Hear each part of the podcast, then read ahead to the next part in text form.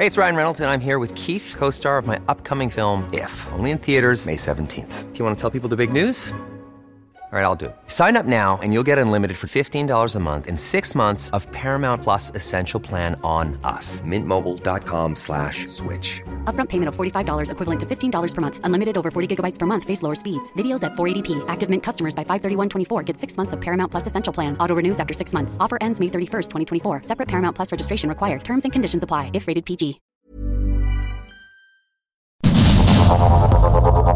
Heraldo Media Group presenta Sergio Sarmiento y Lupita Juárez. Información veraz y oportuna con un toque personal y humano. Por el Heraldo Radio, donde la H suena y ahora también se escucha.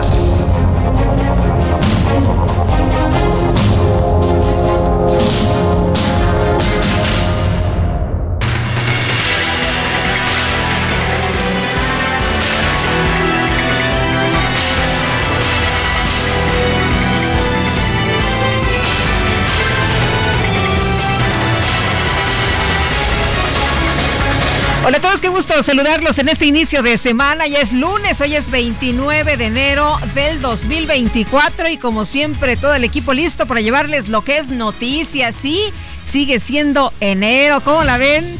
Pues pensaban que se iban de vacaciones y que ya íbamos a entrar en otro mes, ya falta poco el miércoles, ¿no? El miércoles se termina. ¿Cuándo? ¿El jueves? ¿Hasta el jueves? No, hombre, dicen que ya es 37 de enero. bueno, pues así estamos, así estamos esta mañana. Con el gusto de siempre de poder saludarle e informarle.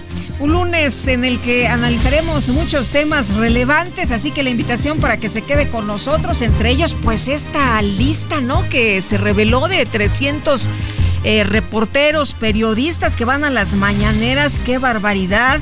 Estaremos platicando del asunto también de la nueva propuesta de la refinería de Cadereyta, ¿no? Una reubicación, que es lo que está planteando Samuel García. En fin, varios temas, varios temas importantes para comentar, para informar y para compartir esta mañana. Así que bienvenidos, vamos a un resumen de noticias.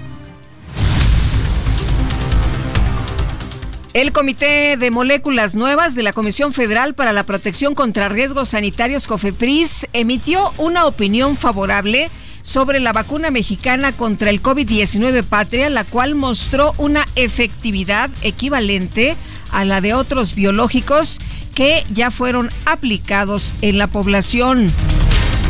A través de X, el presidente López Obrador felicitó a los investigadores de CONACIT y a Bimex por la aprobación de la vacuna patria.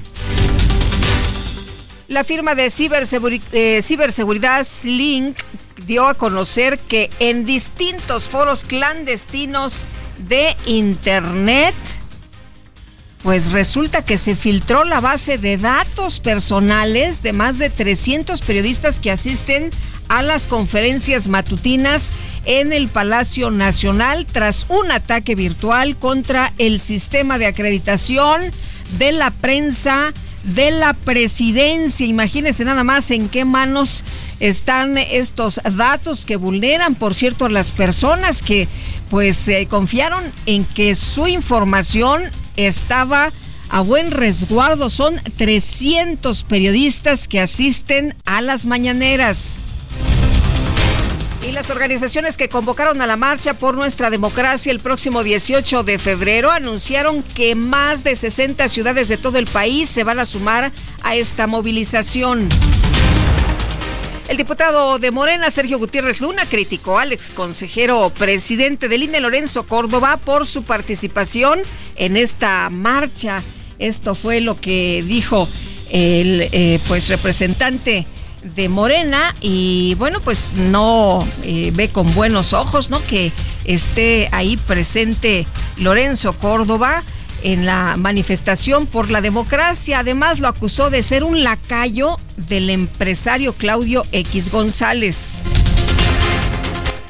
El senador de Morena, Ricardo Monreal, advirtió en un video que se han multiplicado los ataques mediáticos contra el presidente López Obrador con motivo de las próximas elecciones. Estamos ya en periodo de intercampañas. Sin embargo, el insulto, la diatriba, la confrontación no ha disminuido. Al contrario, en los últimos días se ha intensificado en esta lucha partidista que ya tiene años de estarse presentando, pero que ahora se ha agudizado. Nuestra sugerencia a los militantes y simpatizantes de Morena es eh, no responder con la misma virulencia con la que se está atacando al presidente de la República o a nuestra alternativa política.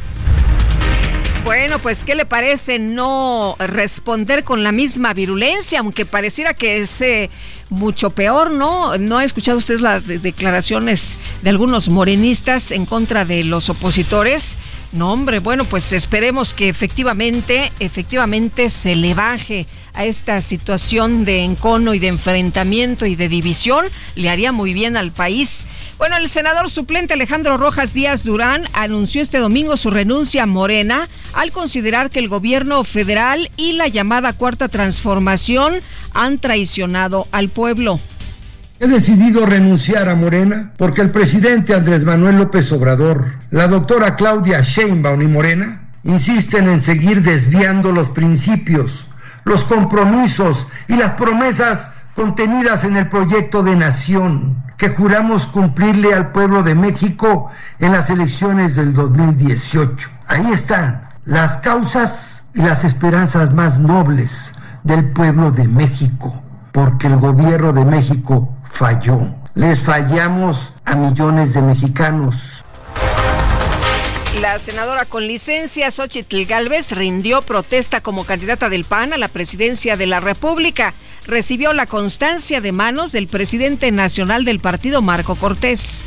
En la próxima elección no solo está en juego qué partido político ocupará la presidencia o tendrá una mayor presencia en el Congreso. Lo que está en juego no es quién forma el gobierno. Lo que está en juego es la división de poderes y los contrapesos democráticos. Morena más que continuidad, lo que quiere es un rompimiento a nuestro orden constitucional quieren fundar un régimen sin contrapesos, quieren un poder que no esté obligado a rendir cuentas, quieren individuos con pocos derechos y muchas obligaciones. El senador del Grupo Plural, Germán Martínez, anunció que se suma al equipo jurídico de la campaña de Xochitl Galvez. Y la Comisión de Quejas y Denuncias del INE ordenó al gobernador de Nuevo León, Samuel García, bajar de sus redes sociales un video en el que muestra su apoyo al precandidato presidencial de Movimiento Ciudadano, Jorge Álvarez Maínez, ya que podría constituir inequidad en la contienda. Y cientos de personas protestaron en la macroplaza de Monterrey, Nuevo León, para exigir a la federación que remueva la refinería de Cadereyta que comenzó sus operaciones en 1979. Por cierto que el gobernador Samuel García publicó una carta en su cuenta de X en la que asegura que la refinería de Pemex en Cadereyta debe ser retirada para acabar con la contaminación de la entidad. Dice que es momento pues eh, ver al futuro, ¿no? De energías, eh, de pensar en energías renovables y no más en refinerías. El gobernador de Chiapas, Rutilio Escandón, realizó un recorrido para supervisar los trabajos de limpieza permanente en el cañón del sumidero. Esta belleza extraordinaria del cañón del sumidero, donde podemos observar aquí el acantilado, la parte de la montaña más alta que tiene más de un kilómetro de extensión y aparte es el lugar más profundo del agua, con más de 200 metros. Pues este lugar ya le habían cambiado el nombre, lo habían rebautizado y ya era famoso como el tapón porque aquí venía toda la basura. Hoy está transparente el agua, no hay basura, así que invitamos al pueblo de Chiapas que venga al cañón del sumidero. Bueno, pues ahí está la explicación del gobernador. Las cosas son diferentes. Vengan a este hermoso lugar y vaya que sí es un lugar sensacional este cañón del sumidero allá en Chiapas. El jefe de gobierno de la Ciudad de México, Martí Batres, anunció que la próxima semana va a volver a operar toda la línea 12, toda la línea 12 del metro, desde Miscuac hasta Tláhuac.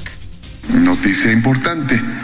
El próximo martes 30 de enero es la reapertura de la línea 12 del metro.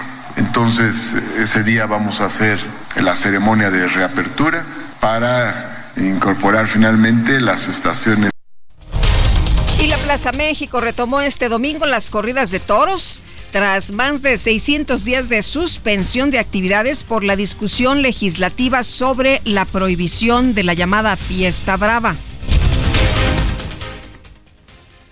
Bueno, y un grupo de alrededor de 300 manifestantes marchó desde la Glorieta de Insurgentes hasta la Plaza México como protesta por el regreso de la tauromaquia de esta fiesta a la capital del país.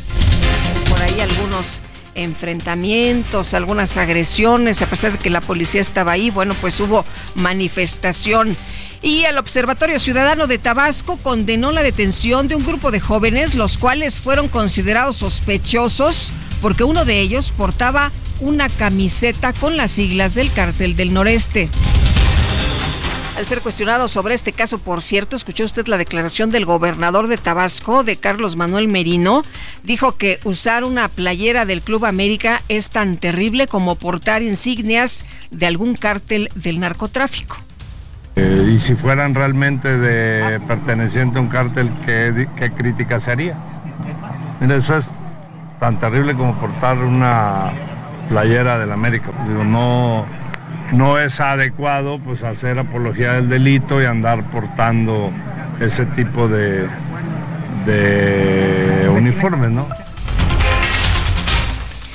Híjole, pues, ¿qué le parece esta declaración del gobernador de Tabasco? Y la precandidata de la alianza opositora al gobierno de Tabasco, Lorena Aburegard, condenó los comentarios del gobernador Merino sobre la afición del América. Aunque yo no soy aficionada del fútbol, sí lo son mis sobrinos, mis primos, mis tíos, mis amigos. Y estamos profundamente indignados por las irresponsables, irreprobables declaraciones que hizo el gobernador de Tabasco, Carlos Merino. Por eso hoy me puse la camiseta. No es posible que se actúe con esa irresponsabilidad criminalizando a la afición del América en todo el país. Los tabasqueños les ofrecemos una disculpa muy sentida y solidaria a todo el equipo del América, a toda la afición americanista. La Fiscalía General de Guerrero informó que ya abrió una carpeta de investigación por el delito de corrupción de menores por el caso de los niños que fueron armados por la Policía Comunitaria de la comunidad de Ayagualtempa en el municipio de José Joaquín Herrera. Y la Fiscalía de Oaxaca detuvo a nueve integrantes de la Asamblea de los Pueblos Indígenas del Istmo en defensa de la tierra y el territorio, quienes han denunciado el despojo de sus tierras para el corredor interoceánico del Istmo de Tehuantepec. Se les acusa de daños por incendio, robo y despojo, además de obstrucción a las vías de comunicación. Un juez de control liberó a dos presuntos secuestradores de la madre buscadora Lorenza Cano por falta de pruebas para su vinculación a proceso. Hasta el momento pues no se sabe absolutamente nada de esta mujer, de esta madre buscadora Lorenza Cano Flores. El INAI instruyó a la Secretaría de Relaciones Exteriores que informe sobre las gestiones diplomáticas para solicitar la extradición de Antonio Tarek Afdalá, ex tesorero de la Secretaría de Finanzas y Planeación Estatal del Gobierno del Estado de Veracruz. Una investigación periodística reveló que el gobierno de El Salvador buscó pagar un millón de dólares al cártel Jalisco Nueva Generación a través de un intermediario para recapturar a uno de los jefes pandilleros más importantes de ese país. ¿Cómo la ve? El gobierno habría hecho un pacto con el cártel Jalisco Nueva Generación, según esta información periodística. Sí, el de Nayib Bukele, ese mero. Bueno, y por otra parte, el Congreso de los Estados Unidos comenzó la discusión de un proyecto migratorio, el cual otorgaría una nueva autoridad de emergencia al presidente Joe Biden para cerrar la frontera cuando esté colapsada. Mientras tanto, el expresidente Donald Trump se pronunció en contra del plan del presidente Joe Biden para cerrar la frontera con México si la situación migratoria se desborda. Dicen que, bueno, pues cómo eh, ponerle ahí las medallas a Biden, ¿no? Cuando él es el que quiere pues eh, ser el que cierre la frontera, el que tome las decisiones, porque como usted sabe, tanto en la ocasión pasada cuando se lanzó para la presidencia y también en esta ocasión, pues la migración es su tema, la migración es su bandera. Bueno, por otra parte, le quiero comentar que la Agencia de la ONU para Refugiados Palestinos despidió a varios de sus empleados en Gaza sospechosos de participar en el ataque lanzado por Hamas del pasado 7 de octubre contra Israel. La Corte de Venezuela ratificó una inhabilitación política contra María Corina Machado, quien fue electa en las primarias de la oposición como candidata para enfrentar al presidente Nicolás Maduro en las próximas elecciones. Así se las gasta el gobierno allá en Venezuela, claro, como pues deshaciéndose, inhabilitando a los opositores. Eh, pues no quieren competencia, eso es lo que ocurre por allá. En información de los deportes, el tenista italiano Jasnik Sinner se proclamó campeón del Abierto de Australia tras derrotar al ruso Danil Medvedev y los jefes de Kansas City obtuvieron su pase al Super Bowl al imponerse 17-10 sobre los Cuervos de Baltimore. Este 2024 arranca con Fiat Strena. Empieza el año con un Fiat Pulse, el SUV premiado referente en consumo y tecnología. Estrénalo con descuento de 51 mil pesos, tasa desde 9.75%, comisión y seguro gratis. Cumple tu propósito de estrenar con Fiat. K31.7% informativo. Vigencia el 31 de enero. Consulta fiat.com.mx. Las destacadas de El Heraldo de México. Mi querida Itzel González, ¿cómo estás? Muy buenos días. Muy buenos días, Lupita, queridos destacalovers. Hoy es lunes 29 de enero del 2024 y estamos celebrando, Lupita, ya ves que nosotros agarramos cualquier festejo de pretexto. 29 de enero se celebra el Día Mundial del Rompecabezas y este día se celebra desde el año 2005. Así que si usted tiene un rompecabezas, pues es un buen momento, una buena semana para iniciarlo y a ver si para el viernes ya lo tenemos terminado. Que hay rompecabezas fáciles de 20 piezas, hay otros de 1000 dos mil, cinco mil, diez mil piezas. Así que si usted ya armó un rompecabezas, igual mándenos la fotografía 55 20 10 96 47 y cuéntenos. ¿Le costó trabajo? ¿No le costó trabajo? ¿Le gustan los rompecabezas? Aquí ya saben que nos agarramos del efeméride para la celebración. Y también es lunes y tenemos mucha información que se publica en el Heraldo de México. Venimos cargaditos, así que comenzamos con las destacadas del Heraldo de México. En primera plana, UDG proponen crear figura de estudianticidio. La universidad impulsa la iniciativa que busca castigos para todo agresor de jóvenes que estén cursando educación básica o superior país alistan iniciativas en la mira 4 mil millones de pesos de organismos autónomos. Para pensiones se plantea usar dinero de los 10 organismos. Ciudad de México, migrantes viven proceso difícil. Acampan mientras consiguen cita en la aplicación CBP One.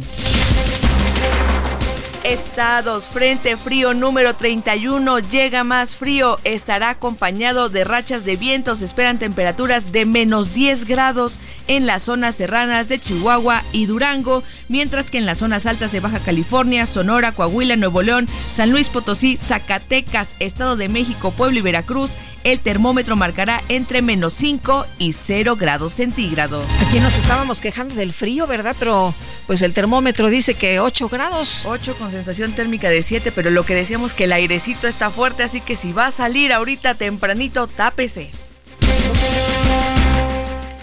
Orbe, objetivo israelí, metro de Gaza, armas secretas. Se trata de un amplio laberinto de túneles donde cruzan alimentos, medicinas o armas.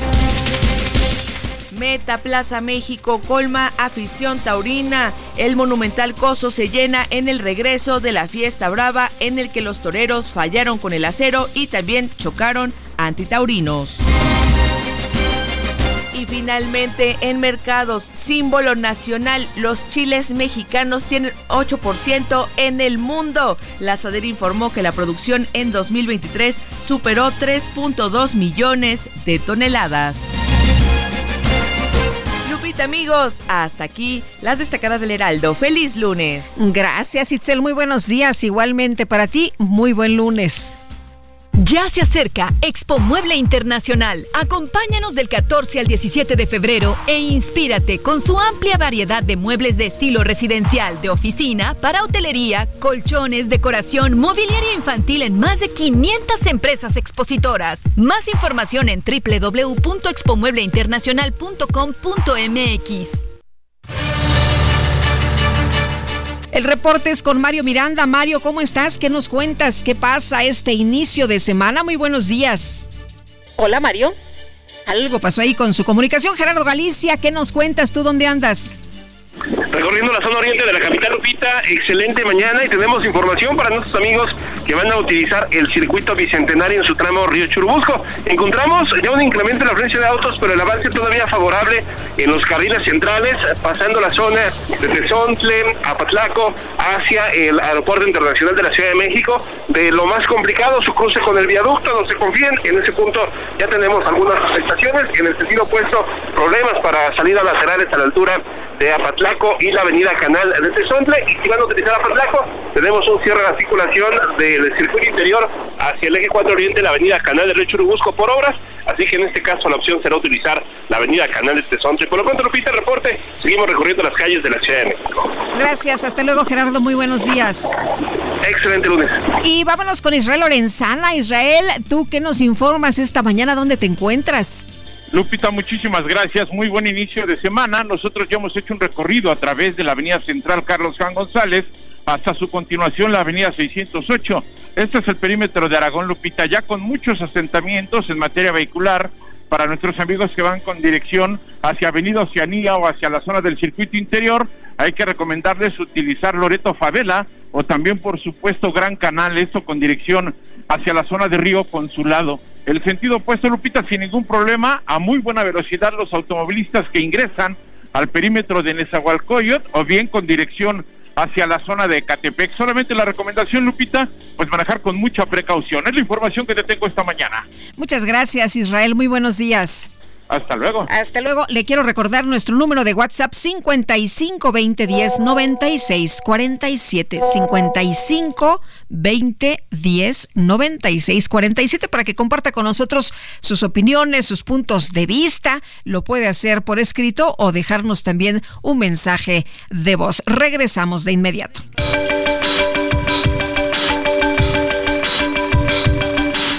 Sergio Sarmiento y Lupita Juárez quieren conocer tu opinión, tus comentarios o simplemente envía un saludo para ser más cálida esta mañana. Envía tus mensajes al WhatsApp 55 20 10 96 47.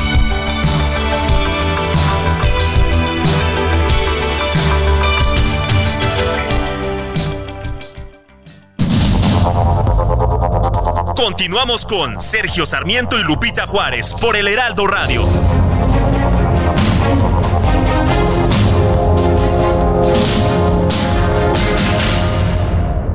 Y vámonos a los mensajes. Nos dice una persona de nuestro auditorio. Soy Maki González. Buenos días. Les saludo desde Monterrey. Qué mal se ve Ricardo Monreal al querer defender al presidente cuando es el mismo AMLO el que se la ha pasado ofendiendo y difamando a quien no está de su lado, Sergio Lupita. Y nos dice Enrique. Pedro Enrique Islas Aguilar. Buenos días amigos y excelente lunes para ustedes. Son los mejores de la radio. Muchas gracias, don Pedro. Nos eh, comenta José Ricardo García Camarena del Estado de México. Buen inicio de semana, Lupita. Ahora resulta que hackearon a la presidencia para obtener las identificaciones de los periodistas que van a la mañanera. Esto es el resultado de los recortes del presupuesto para ciberseguridad para seguir convenciendo a los votantes con apoyos económicos. Gracias, don José Ricardo que nos escucha en el Estado de México. Pues ahí sus opiniones y bueno, ustedes saben que pueden compartir sus puntos de vista con nosotros en nuestro número de WhatsApp 55 2010 96 47. Y vámonos con Mario Miranda. ¿Qué nos tienes esta mañana, Mario? Buenos días. Hola, ¿qué tal, Lupita Juárez? Muy buenos días. Pues informo que aproximadamente desde las 2 de la mañana se desperdicia el agua en la alcaldía Álvaro Obregón. A esa hora, vecinos de la colonia Las Águilas de el reporte de una megafuga de agua sobre calzada de los Girones, casi esquina Cóndor, esto en Las Águilas son bastantes los litros de agua, como te comento, a las 2 de la mañana se realizó el reporte, ya son más de 5 horas que está desperdiciando el agua en esta zona, ya son al menos como 5 edificios los que ya se han formado, es una megafuga en esta zona, ya se encuentra personal de sistemas de aguas de la Ciudad de México motorizado, ellos ya realizaron el reporte, pero aún no llega la cuadrilla para realizar el cierre de las válvulas para realizar la reparación de estas tuberías dañadas. El agua es bastante la que desperdicia. Recordar que toda esta semana ha sido el tema estos últimos días los bloqueos en varias alcaldías por la escasez de agua y en esta zona de la alcaldía López Obregón se está desperdiciando el agua potable. Por este motivo hacemos el reporte a las autoridades de la alcaldía Álvaro Obregón, así como del sistema de agua desde la Ciudad de México, a que acudan a reparar esta mega fuga de agua en la alcaldía Álvaro Obregón. Oye, pues más les vale, ¿no? Porque nos están diciendo que hay que cuidar el agua, que ya no este, hay que desperdiciarla, que hay que estar todos al pendiente, que hay que tomar medidas y no se vale que se esté desperdiciando de esta manera. Así es, Lupita, ya son bastantes horas, más de cinco horas, y el agua es agua potable y es bastante el agua que está desperdiciando en esta zona. Así que pues, pues, ojalá y acudan ya pronto las autoridades a realizar la reparación. Que se pongan las pilas. Muchas gracias, Mario. Seguimos buenos días. Seguimos muy atentos, por supuesto. Muy buenos días. Nos eh, comparten uno de los rompecabezas que han armado nuestros amigos del auditorio. Este es de mil piezas y nos dice Paola, saludos. Me costó mucho trabajo por ser negro. Es que es de Star Wars.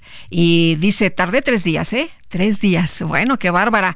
Y el presidente López Obrador adelantó que va a proponer elevar a rango constitucional la prohibición del consumo de drogas químicas, especialmente el fentanilo. Vamos a platicar con Andrés Sumano. Él es profesor del Centro Público de Investigación CONACIT, miembro del Sistema Nacional de Investigadores Nivel 1. Profesor, gracias por platicar con nosotros esta mañana. Muy buenos días.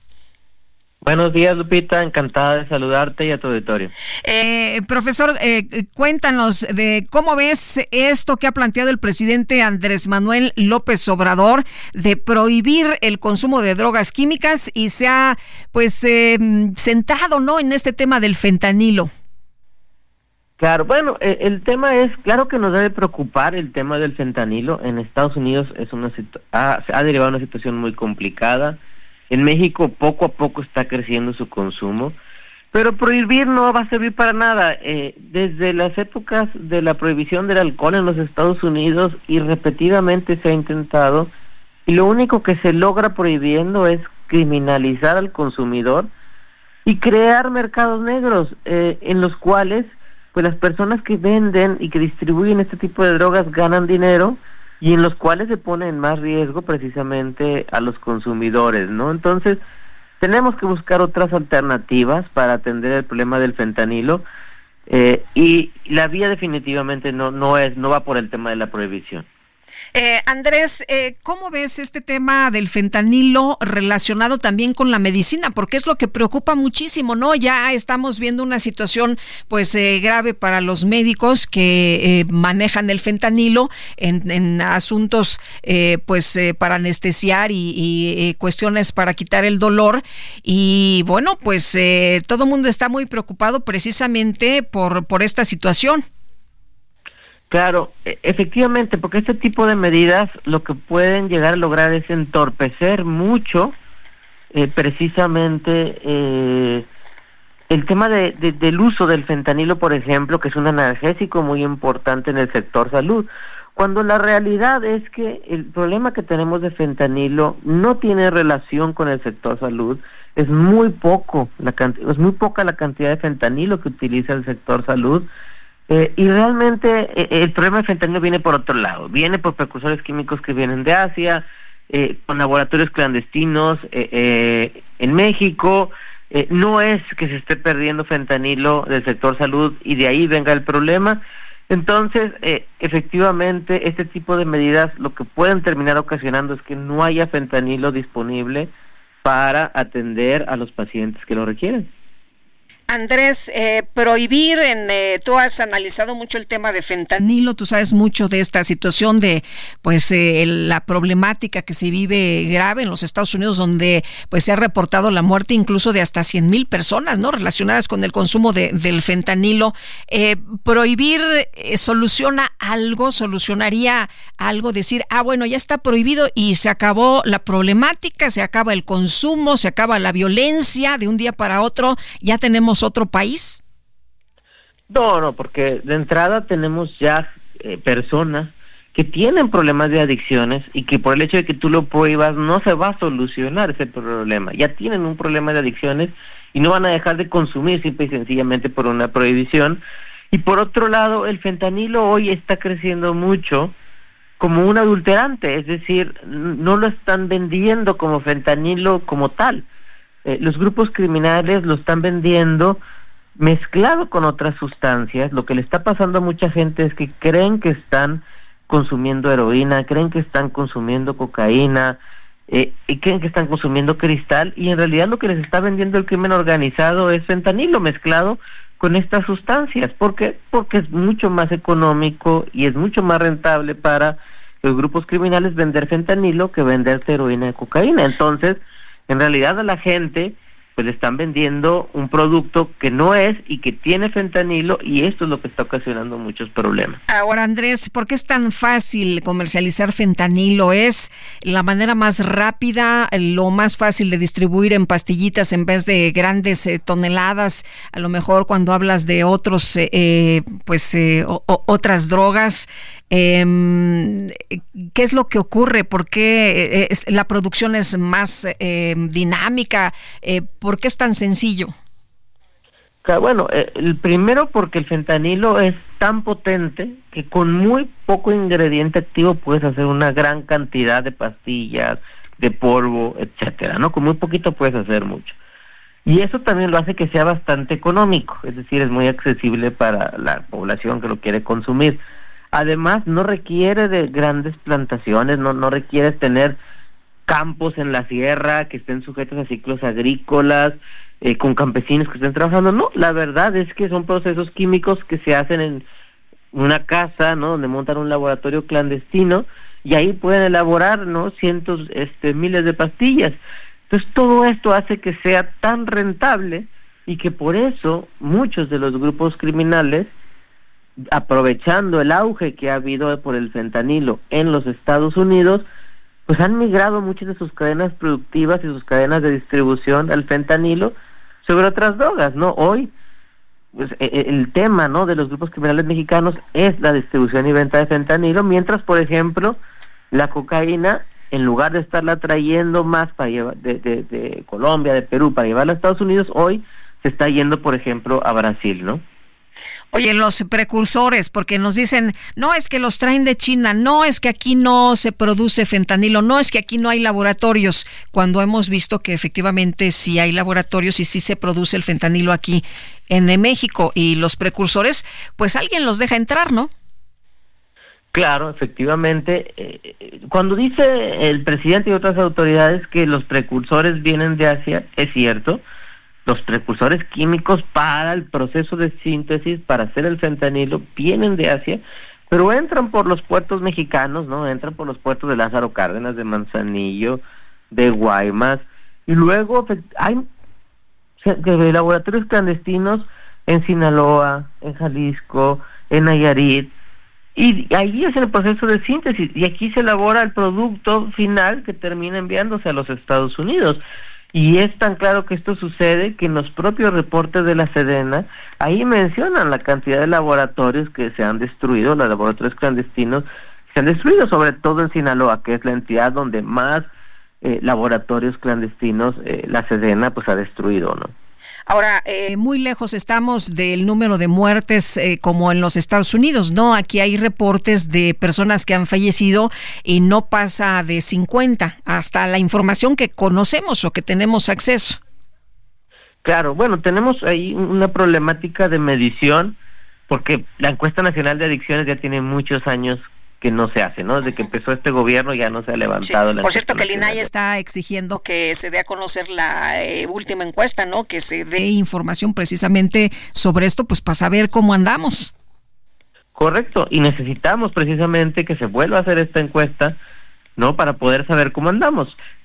Hay muchos casos eh, que tenemos dudas porque precisamente los síntomas, la situación pareciera que tiene que ver con sobredosis de fentanilo, pero no lo sabemos a ciencia cierta.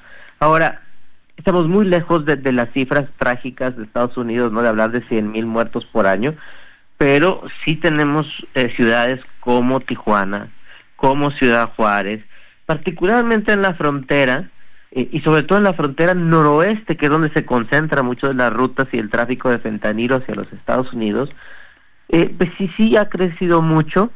Se habla incluso eh, de que prácticamente el 80-90% de las muestras en casos de sobredosis que se analizan se observa que tienen fentanilo, eh, prácticamente ya todos los casos que se atienden por una sobredosis tienen que ver con fentanilo en estos lugares. Entonces sí está creciendo, a lo mejor no en los niveles que vemos en México, no todavía en ciudades más hacia el interior del país, pero eh, sobre todo disfrazado, ¿no? Eh, esto que hemos hablado, mezclado con otras sustancias, viene creciendo de manera importante el consumo de fentanilo.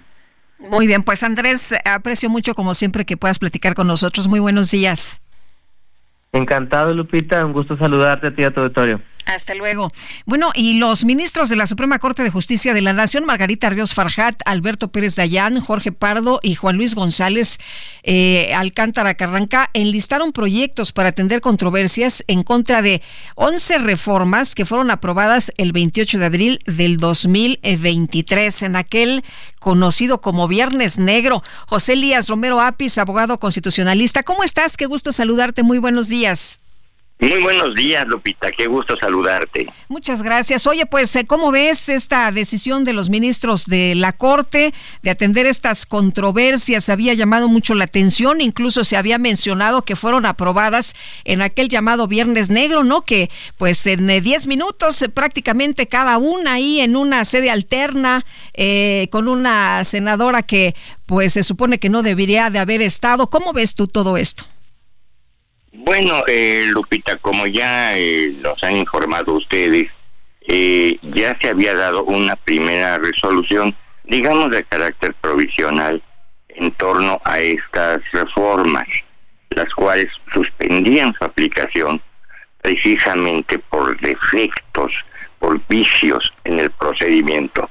Y ahora, al parecer, está ya por resolverse en forma definitiva que es a lo que te eh, refieres. Eh, no se ha entrado, esto es importante aclararlo, no se ha decidido entrar al fondo del asunto de si el contenido de las reformas es o no constitucional, sino tan solo por el procedimiento, ya que este, se dice, ha tenido una gran cantidad de vicios, comenzando, se nos informa, el hecho de que no hubo dictámenes que son indispensables, que hubo defectos en los citatorios, en las convocatorias, en la sede, como tú acabas de mencionar, alterna, eh, etcétera. El procedimiento eh, para la expedición de leyes es un proceso eh, muy complicado que abarca unos 14 etapas, Lupita, eh, que va desde la iniciativa de la reforma hasta la entrada en vigencia, pasando por su discusión, por su aprobación, por su dictaminación, por su promulgación, por su publicación. En fin, eh, son diversos aspectos muy, muy importantes que si no se cumplen sacramentalmente, queda invalidada la reforma, se trate de lo que se trate y aún sea muy buena o pudiera ser muy mala, como en este caso que no se ha discutido si es una reforma buena, mala, si es una reforma eh, que su contenido está pegado o no a la Constitución, simplemente que está mal hecho O sea, si se hubiera hecho bien el procedimiento legislativo, no hubiera habido ninguna situación que pudieran decir los, em, eh, los ministros, eh, nosotros eh, no la podemos revisar porque todo estuvo bien. si hubiera hecho, si, si hubiera hecho bien el procedimiento, entonces tendría que entrarse al fondo, que es también lo que plantea las controversias constitucionales que se han planteado. Es decir, pero no se llegó ni siquiera al fondo, dado que... Sí, pues sí. Eh, desde el principio estuvo mal, ¿no? El procedimiento legislativo. ¿Me permite rápidamente un ejemplo? Sí, sí, por favor. Supongamos que dos personas deciden casarse y se casan en la miscelánea y quien oficia el matrimonio es un tender, es el tendero. Pues este procedimiento es eh, inválido. Ese matrimonio no existe. Puede ser declarado como inexistente. Independientemente de si los señores podían o no casarse, si ya tenían un matrimonio previo, si estaban casados, si no tenían la edad, si estaban impedidos para ello, etcétera, etcétera. Pero vamos a suponer que, a la hora de la impugnación no se entra a ver si podían o no casarse, si es correcto o no es correcto su matrimonio, simplemente que se casaron en la tienda, en la miscelánea, y que los casó el propietario de la tienda. Ese es un vicio de procedimiento. Es lo que sucedió con estas reformas legales, que no se cumplieron los requisitos de procedimiento que deben cumplirse para todo acto jurídico de acuerdo con los artículos eh, 14 y 16 constitucionales, cumplir la facultad de expedición de leyes que establece el 73 eh, y el procedimiento que establece el 71 y 72 de la propia Constitución. Oye, José Elías, aquí en, en, este caso no fue en, en una tienda ni fue el tendero, pero pues fue en un patio de una sede alterna, ¿no? Pues casi, casi es el ejemplo que pongo, Lupita. El proceso legislativo es una cosa complicada.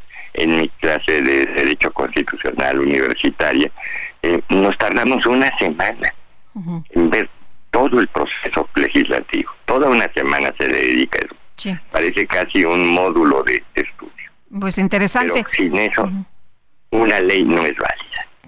Oye, y bueno, aquí también el tema es que eh, se podrían, eh, pues, eh, no sé cómo se le diga, se, se podrían anular, eliminar hasta 11 reformas.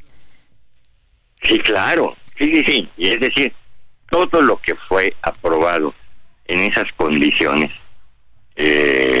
vamos a decir, todo lo que fue aprobado ante el tendero, tendría que ser eliminado. Es decir, no es válido, es incluso inexistente. Pues interesante porque son un chorro de leyes, ¿no? El vicio es efectivamente por hacer malas cosas, ¿no? Podrían haber sido reformas buenas, eh, Lupita, no entremos a esa discusión, pero lo hicieron mal.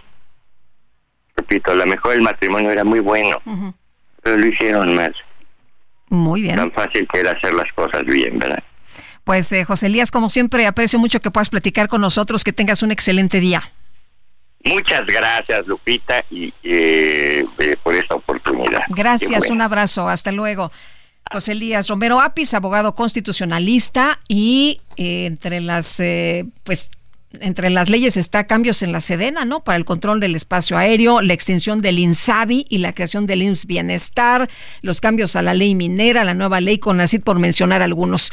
Nosotros tenemos que hacer una pausa, pero regresamos de inmediato y la invitación para que nos comparta sus opiniones a través de nuestro número de WhatsApp 55 20 10 96 47. Regresamos de inmediato.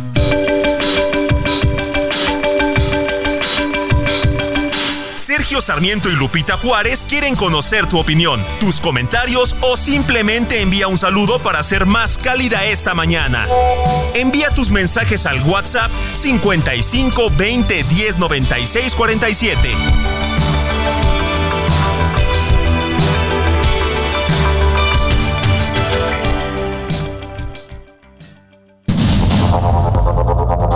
Continuamos con Sergio Sarmiento y Lupita Juárez por el Heraldo Radio.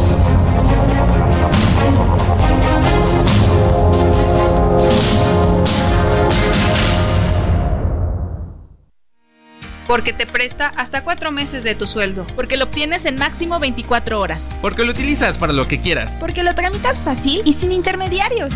Porque tiene las tasas más bajas del mercado. Porque es tu derecho. Fonacot es el crédito. Fonacot, 50 años cumpliendo.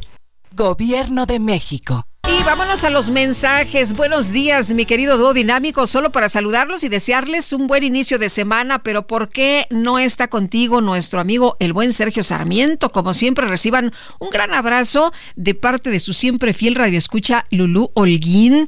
Eh, dime, Carlita, ¿dónde anda nuestro querido Sergio?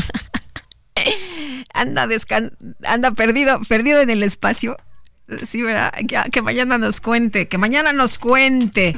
Este, pensé que nos había dicho el viernes, pero no, ¿verdad? Nos, nos comentó, nos compartió el, fin de semana. Sí, pensé que lo había dicho al aire, pero no. Eh, ¿Está trabajando como siempre? Este, o descansando, si lo quiere usted ver así. Descansando, haciendo adobes o trabajando. Es que no tiene días de descanso. Pero bueno, mañana que les platique. Y feliz inicio de semana. Nos dice eh, la, eh, su radio escucha con sentido Jesús Díaz de Azcapotzalco, Sergio Lupita. Ahora sí se voló la barda el gober de Tabasco, como si los gustos en el fútbol determinaran nuestra conducta. Si así fuera, yo sería un pan de Dios, porque me pongo la playera del Santos Laguna y Lupita Juárez. Bueno, sería eh, pues una malosa de cuidado. Pues sí, imagínese nada más si eso determinara lo que somos y cómo nos comportamos, pues yo le voy al Toluca, imagínese nada más, como dice nuestro radio escucha, pues sí sería eh, eh, de inmediato, ¿no? Calificada como una mala persona, porque imagínese nada más los diablos.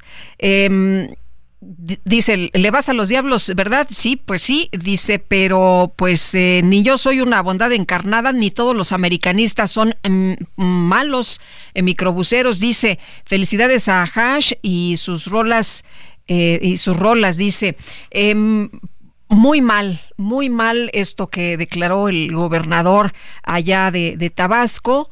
Eh, pues eh, criminalizando ¿no? a las personas que utilizan eh, cierta camiseta de fútbol.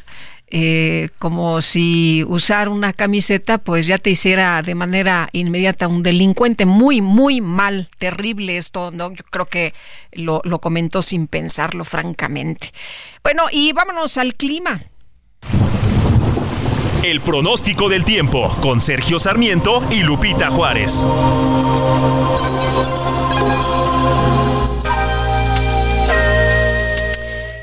Jesús Carachure, meteorólogo del Servicio Meteorológico Nacional de la Conagua, cuéntanos, cuéntanos cómo va a estar el clima en las próximas horas. Muy buenos días. Hola Lupita, buenos días, muy buenos días al auditorio que nos escucha. Pues iniciamos la semana con frío, habrá frío eh, no solo hoy, sino eh, a lo largo de la semana. Hay que recordar que pues estamos eh, todavía no en la en plena temporada invernal y bueno, enero es uno de los meses más fríos del año, lo estamos viendo y bueno, se mantendrán estas condiciones de frío en gran parte de la República Mexicana. Afortunadamente las precipitaciones serán muy pocas, no es una ventaja, ¿no? Que no habrá mucha lluvia, solamente en el sureste de México, pero tampoco nada significativo eh, como te comentaba, eh, iniciamos la semana, eh, hoy lunes, el Frente Frío número 31 ya dejó de afectar México, se extiende sobre el Mar Caribe, ya, ya no tiene efecto sobre la República Mexicana. Sin embargo, su masa de aire polar sí está afectando la mayor parte de México, mantendrá temperaturas, ambiente frío a muy frío, con temperaturas bajo cero, sobre, todo en zonas altas de la mesa del norte, la mesa central y el, oriente del país, percibiendo ese ambiente gélido en zonas altas de Chihuahua y de, Durango, ¿no? Son los estados con ambiente más frío. Eh, también esta masa de aire polar mantendrá el evento de norte intenso con, eh, con rachas de viento de 90 a 100 kilómetros por hora y oleaje de hasta 5 metros de altura en lo que es el Istmo y Golfo de Tehuantepec, que está pegando bastante en esta zona del sudeste de México el evento del norte, y ya con rachas menores, con eh, rachas de viento de 40 a 50 kilómetros por hora y oleaje de 1 a 3 metros en lo que es la costa costa sur de Veracruz y costas de Tabasco, Campeche, Yucatán y Quintana Roo, condiciones que van disminuyendo en el transcurso del día. Te digo, los efectos de este frente frío eh, número 31 ya están dejando de afectar en cuanto a los vientos y las lluvias, no así las temperaturas que se mantendrán frías como acabamos de comentar y solamente ambiente eh, caluroso en todo lo que es eh, la zona costera del litoral del Océano Pacífico. por otra parte, la entrada de humedad tanto del Océano Pacífico como Golfo de México y Caribe ocasionará lluvias puntuales fuertes, como te comentaba, para el estado de Chiapas, intervalos de chubascos para Oaxaca, Veracruz y para también para Tabasco y lluvias aisladas en lo que es Michoacán, Guerrero, para el Estado de México, algunas precipitaciones poco significativas durante la tarde, Hidalgo, Puebla, Peche, Yucatán y Quintana Roo. Y finalmente una vaguada polar ingresará durante la tarde de hoy sobre la península de, Baja California y eh, en combinación con el ingreso de, humedad originará intervalos de chubascos en Baja California Sur, Sonora, Sinaloa y lluvias saladas en Chihuahua. Como verás, las precipitaciones son poco significativas este día, pero sí el ambiente se mantendrá frío, sobre todo en zonas altas de la Mesa del Norte y la Mesa Central. Este es mi reporte desde el Servicio Meteorológico Nacional. Regresamos al estudio. Jesús, muchísimas gracias por la información y que tengas una muy buena semana. Igualmente un saludo a todos, que tengan buen inicio de semana. Hasta luego, muy buenos días. Oiga, y en información de último momento, el Palacio de Kensington está informando que la princesa de Gales, eh, Kate Middleton, salió de la clínica de Londres donde se sometió a una cirugía abdominal y va a continuar en recuperación en su casa en Windsor. Así la información en este momento. Este 2024 arranca con Fiat Strena. Empieza el año con un Fiat Pulse, el SUV premiado referente en consumo y tecnología. Estrénalo con descuento de 51 mil pesos, tasa desde 9.75%, comisión y seguro gratis. Cumple tu propósito de estrenar con Fiat. K31.7% informativo. Vigencia el 31 de enero. Consulta fiat.com.mx. El Químico Guerra. Con Sergio Sarmiento y Lupita Juárez. Químico Guerra, ¿cómo estás? Muy buenos días. ¿De qué nos platicas esta mañana? Pues iniciando la semana con buenas noticias, Lupita, es impresionante cómo se están acumulando una gran cantidad de descubrimientos. Es una especie como de aceleración de la aceleración, cuando existen las condiciones, ¿verdad?, para la buena investigación, desde luego el apoyo a la ciencia y que eh, se entienda por parte de los gobiernos que una nación que no eh, realmente impulsa el conocimiento científico, se va a quedar atrasado definitivamente. Fíjate que un rayo de esperanza para alrededor de 55 millones de personas en el mundo son las personas que están viviendo con Alzheimer. Eh, Lupita, a medida que hemos logrado aumentar nuestra esperanza de vida, pues desde luego han, aumentado también la eh, aparición, la prevalencia, digamos, de estas enfermedades eh, comúnmente llamadas en general como demencia, ¿verdad? La más importante de ellas precisamente el Alzheimer, porque es una enfermedad verdaderamente devastadora, los que hemos tenido, pues, lo, digamos, experiencia de ver eh, cómo amigos o familiares eh, sufren de esta enfermedad, cómo destrozan sin saberlo, sin quererlo, también la vida de sus seres queridos alrededor, de las familias completas, etcétera, ¿no? Adicionalmente a los efectos físicos, ¿verdad? Que pueden ser devastadores, Lupita, el Alzheimer causa también eh, ramificaciones psicológicas, sociales, económicas, como decía yo, no solamente para aquellos que tienen la enfermedad, sino para todos aquellos que los rodean y que los cuidan y que los aman, ¿no? Eh, debido a que los síntomas se van haciendo cada vez peores con el tiempo, es importante, Lupita, para, tanto para pacientes como para los que los cuidan, de prepararse para eh, la necesidad eventual de aumentar la cantidad de soporte, de ayuda, mientras la enfermedad va progresando. Es importante saber en el tiempo qué es lo que va a pasar para que no eh, pues existan estos terribles efectos, ¿no? Esto les va a permitir predecir mejor eh, el timing, ¿verdad? La, manera de prepararse para las etapas posteriores haciéndolo más fácil para de planear para el cuidado futuro ah, mientras la enfermedad avanza. Pues fíjate que ahora eh, investigadores de la Universidad de Texas en Arlington han desarrollado una plataforma para predecir precisamente la producción, eh, la progresión, perdón, del Alzheimer, del Alzheimer, que puede hacer el paciente mismo. Esto es importantísimo para que en el tiempo, en la, en la línea del tiempo, vean qué, cuáles son las cosas que van sucediendo, ¿no? Para este fin, los investigadores de esta Universidad de Texas en Arlington han creado esta plataforma novedosa y que les va a eh, permitir predecir mejor el timing de las eh, etapas avanzadas. Por décadas, estoy leyendo estoy traduciendo directo porque es una noticia que acaba de salir, Lupita, totalmente novedosa. Dice, el doctor Dai Yang Su, que es eh, profesor asociado en ciencia computacional y ingeniería de la Universidad de Texas, dice, por décadas, una eh, serie de ah, acercamientos predictivos han propuesto y evaluado los términos de la capacidad predictiva del Alzheimer, pero es la primera prueba que eh, es totalmente accesible, de fácil acceso para todas las personas y que les va a dar tranquilidad, les va a permitir planear mejor a las personas que están tanto con la enfermedad como los que están cerca de ella. Lupita, esto aparece hoy en Pharmacological Research, una revista farmacológica arbitrada, muy, muy reconocida y seria, y dice que muchas de las eh, soluciones previas no eh, tomaban en cuenta la naturaleza continua de cómo se está desarrollando la enfermedad. Pareciera que era en, brincos, ¿no? Pero no, es continuo y esto le permite y le da mucha tranquilidad al paciente y a las personas que lo rodean, Lupita. Así que buenas noticias para empezar esta semana, Lupita. Muy bien, pues muchas gracias, Químico, por traer esta información, como tú dices, para empezar bien la semana. Muy buenos días, gracias. A ti, Lupita, buenos días. Bueno, y fíjese usted que ayer fue la inauguración de los eventos para conmemorar el Día Internacional de Protección de Datos Personales. Hubo un conversatorio de inteligencia artificial responsable, salvaguardando la privacidad en la era digital. Participó la comisionada del Instituto Nacional de Transparencia, Acceso a la Información y Protección de Datos Personales, Norma Julieta del Río. Y bueno, ella hoy escribe en el periódico El Heraldo, precisamente, pues, ¿para qué sirve el INAI en el derecho a tu privacidad. Eh, ¿Qué tal, eh, Julieta? ¿Cómo estás? Qué gusto saludarte. Muy buenos días. Hola, querida Lupita, muy buenos días. Este, aquí con el gusto de, estar con ustedes, como siempre. Oye, pues eh, tú escribes en una parte de tu columna, vaya manera de conmemorar el Día Internacional de Datos Personales con el escándalo sobre la vulneración de datos de más de 300 periodistas en la Oficina Presidencial de la República el cual tiene responsabilidades porque es, eh, es sujeto obligado, ¿no? Así es, Lupita, dice que buenos días.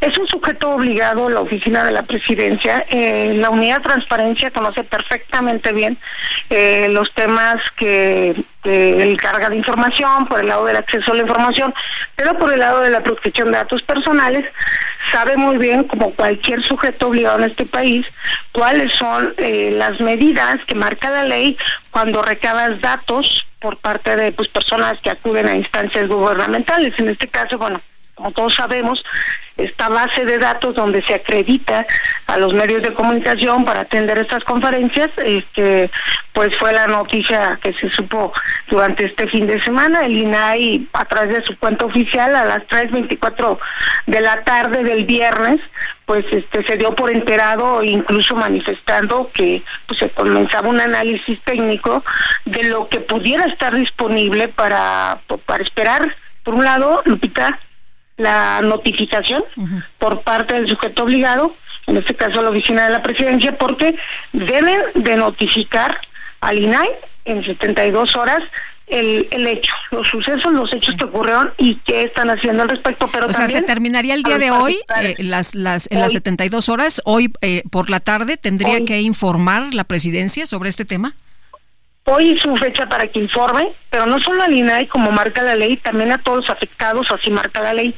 Los titulares de los datos personales que se vieron afectados o vulnerados deben de también recibir esa notificación. De no llegar esa notificación, bueno, ahí ya el INAI comienza una verificación de oficio, que el tiempo es hasta 50 días hábiles porque pues por eso es una investigación, se verá qué sucedió, este, qué pasó al respecto, si fue falta de seguridad, este, de, confidencialidad, como lo marca la ley, o simplemente no tenía la seguridad perimetral o lo que se requiere en una base de datos al respecto, pero se inicia un procedimiento de verificación. En tanto, pues también los afectados pueden poner sus denuncias en el instituto. Yo por eso por lo que dice Lupita del artículo del día de hoy, bueno, pues que eh, que mejor este especificar ahí.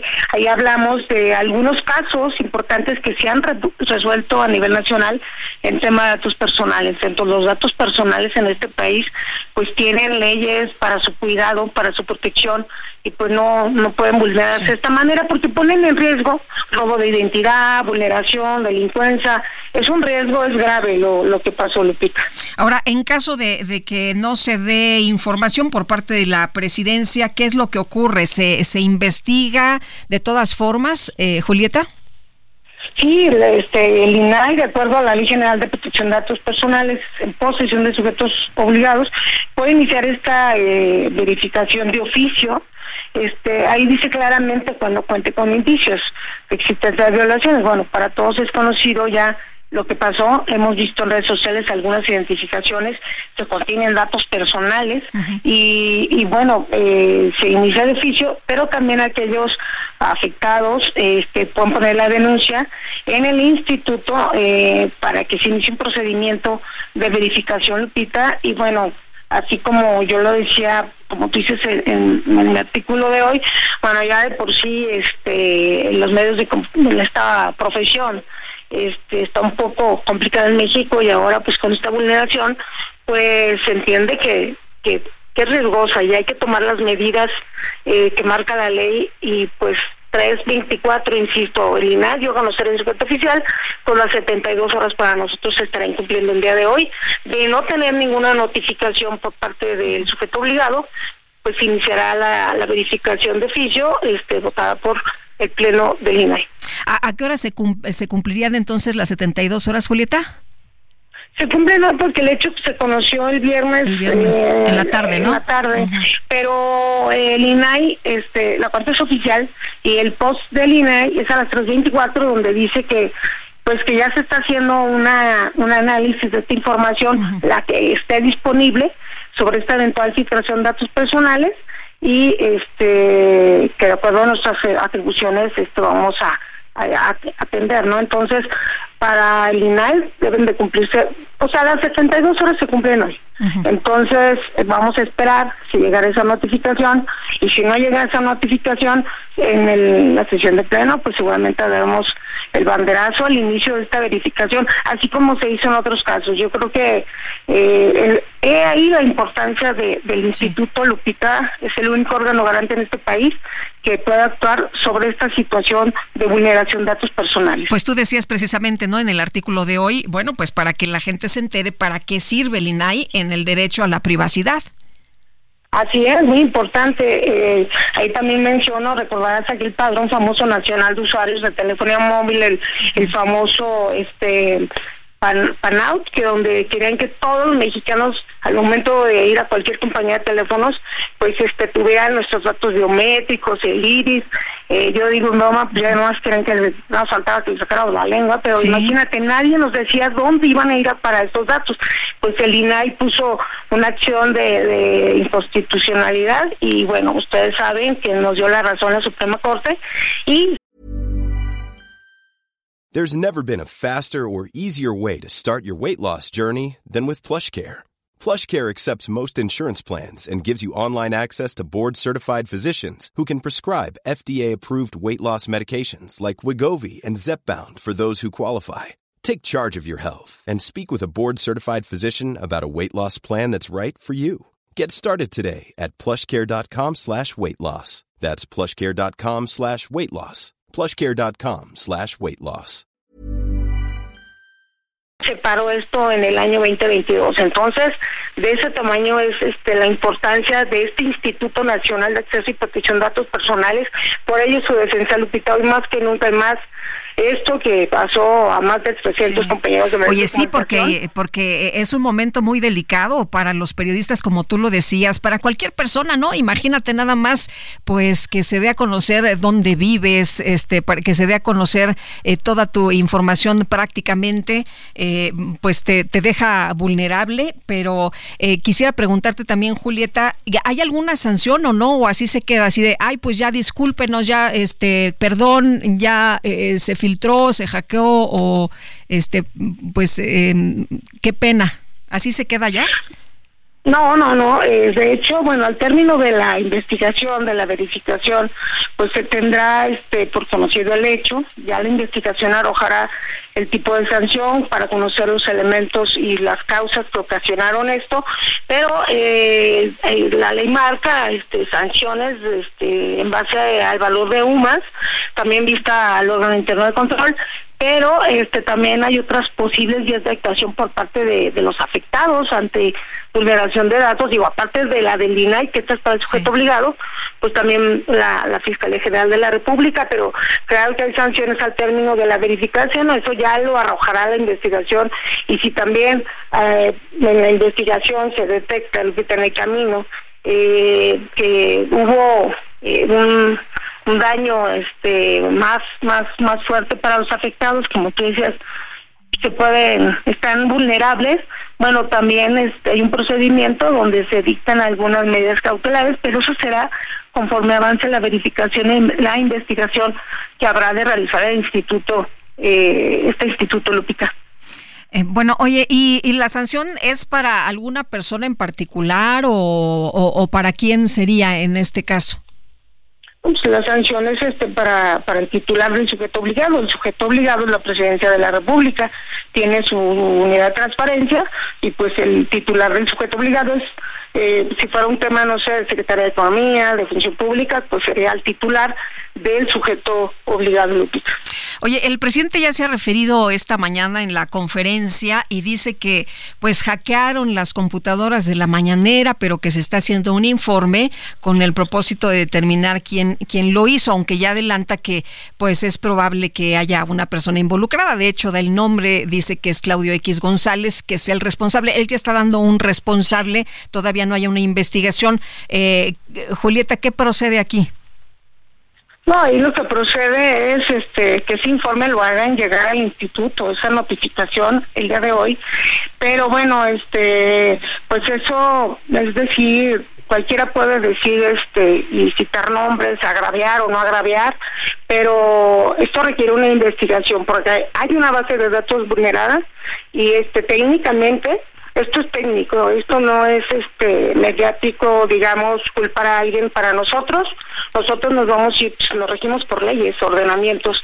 Entonces, será una revisión, una verificación al sistema, eso lo hará ya la Secretaría de Datos coordinada por Josefina Román, pero este es muy aventurado decir esto, para nosotros haremos la verificación, no sabemos si son situaciones técnicas, si son situaciones por falta de seguridad que intentaron hackear, hay un virus malicioso o algo deliberado o también por este no tener las medidas necesarias para cuidar este este tipo de base de datos argumentando pues austeridad, ¿no? Pues sí, imagínate nada más. Eh, oye, y, y bueno, eh, el INAI, ¿en cuánto tiempo, una vez que se dé la información, en cuánto tiempo eh, tiene una resolución? El INAI debe tener una resolución antes de 50 días hábiles, Lupita, porque usted pues, es todo un procedimiento, es un tipo de auditoría, como lo hace la Auditoría Superior de la Federación, auditorías tecnológicas, este, de verificación de datos, pero puede ser antes, y te digo, en el proceso pues también pueden estar, este, se puede culminar mucho antes si se determina inmediatamente las causas de que provocaron esto, ¿no? Entonces, pues ya a partir de hoy en la tarde este, sabremos uno, si dieron vista al INAI y eh, a, los más de 300 afectados, o si no, pues Muy bien. el inicio de oficio. Estaremos Muy bien. formando, Lupita. Julieta, muchas gracias, como siempre, muy buen día.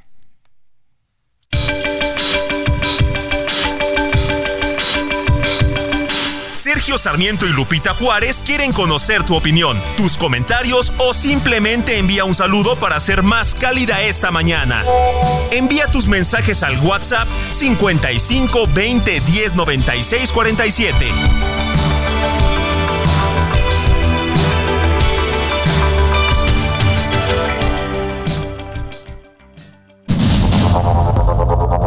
Continuamos con Sergio Sarmiento y Lupita Juárez por el Heraldo Radio.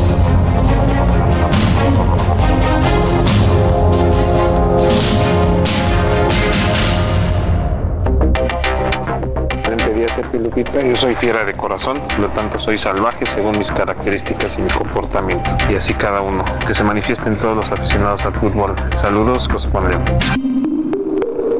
Dice Lalo Reyes, podría mandar una felicitación a papá Lalo, que hoy cumple 95 años. Gracias, Sergio Lupita, abrazo.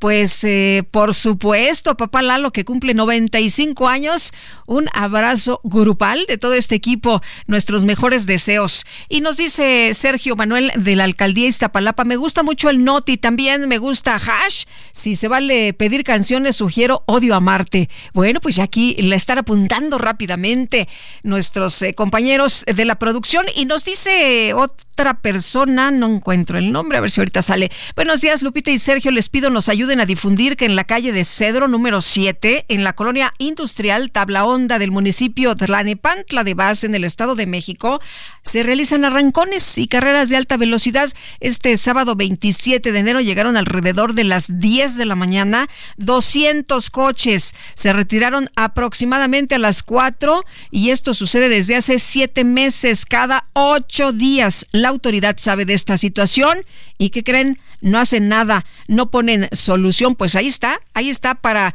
pues eh, quienes eh, están allá, eh, nos están escuchando en Tlanepantla, quieren la reelección, pero pues no hacen las cosas que la ciudadanía está pidiendo, ¿no? Así como, bueno, vamos con Israel Lorenzana, que nos tiene más información esta mañana. Israel, ¿qué tal? Muy buenos días. Lupita, muchísimas gracias. Un gusto saludarte esta mañana. Pues fíjate, Lupita, que estamos ubicados exactamente aquí sobre Avenida Hidalgo, a un costado de la entrada de la estación del Metro Hidalgo de la línea 2 y 3. Y es que luego de casi 55 años, el boleto magnético Lupita del metro pues ya vive su última etapa de funcionamiento. Esto por supuesto está dando paso ya a la tarjeta de movilidad integrada Lupita para poder ingresar y utilizar diferentes eh, transportes masivos y bueno, pues señalar que en ese sentido, a partir del día de hoy, estará a disposición del público un boleto conmemorativo de edición especial, el cual es el último tiraje que estará a la venta en las taquillas Lupita. Así que bueno, pues se prevé que muchas personas lleguen para adquirir este boleto, que será un boleto de colección y además el último. Así que bueno, pues también hay que tomar previsiones. Nuestros amigos deben de comprar esta tarjeta para poder ingresar porque va a ser la única forma de poder utilizar estos medios de transporte. Me refiero a la tarjeta de movilidad integrada. Pues Lupita Juárez, la información que yo te tengo y por supuesto que nuestros amigos del auditorio estén atentos a la venta de tarjetas y también por supuesto a la venta de boletos, Lupita. Muy bien, Israel, muchas gracias, muy buenos días. Ahí te encargamos uno, ¿no? Claro que sí, ya lo traemos aquí en la bolsa listo, Lupita, te lo Me parece muy bien, muchas gracias Israel. Y bueno, nos vamos ahora con Gerardo Galicia. Gerardo, ¿qué más tenemos esta mañana? Muy buenos días. Lupita, excelente mañana, fuerte movilización policial en la colonia Narvarte debido a un intento de invasión en un predio marcado con el número 3 de la calle Tanana, muy cerca o a unos cuantos pasos del viaducto Miguel Alemán.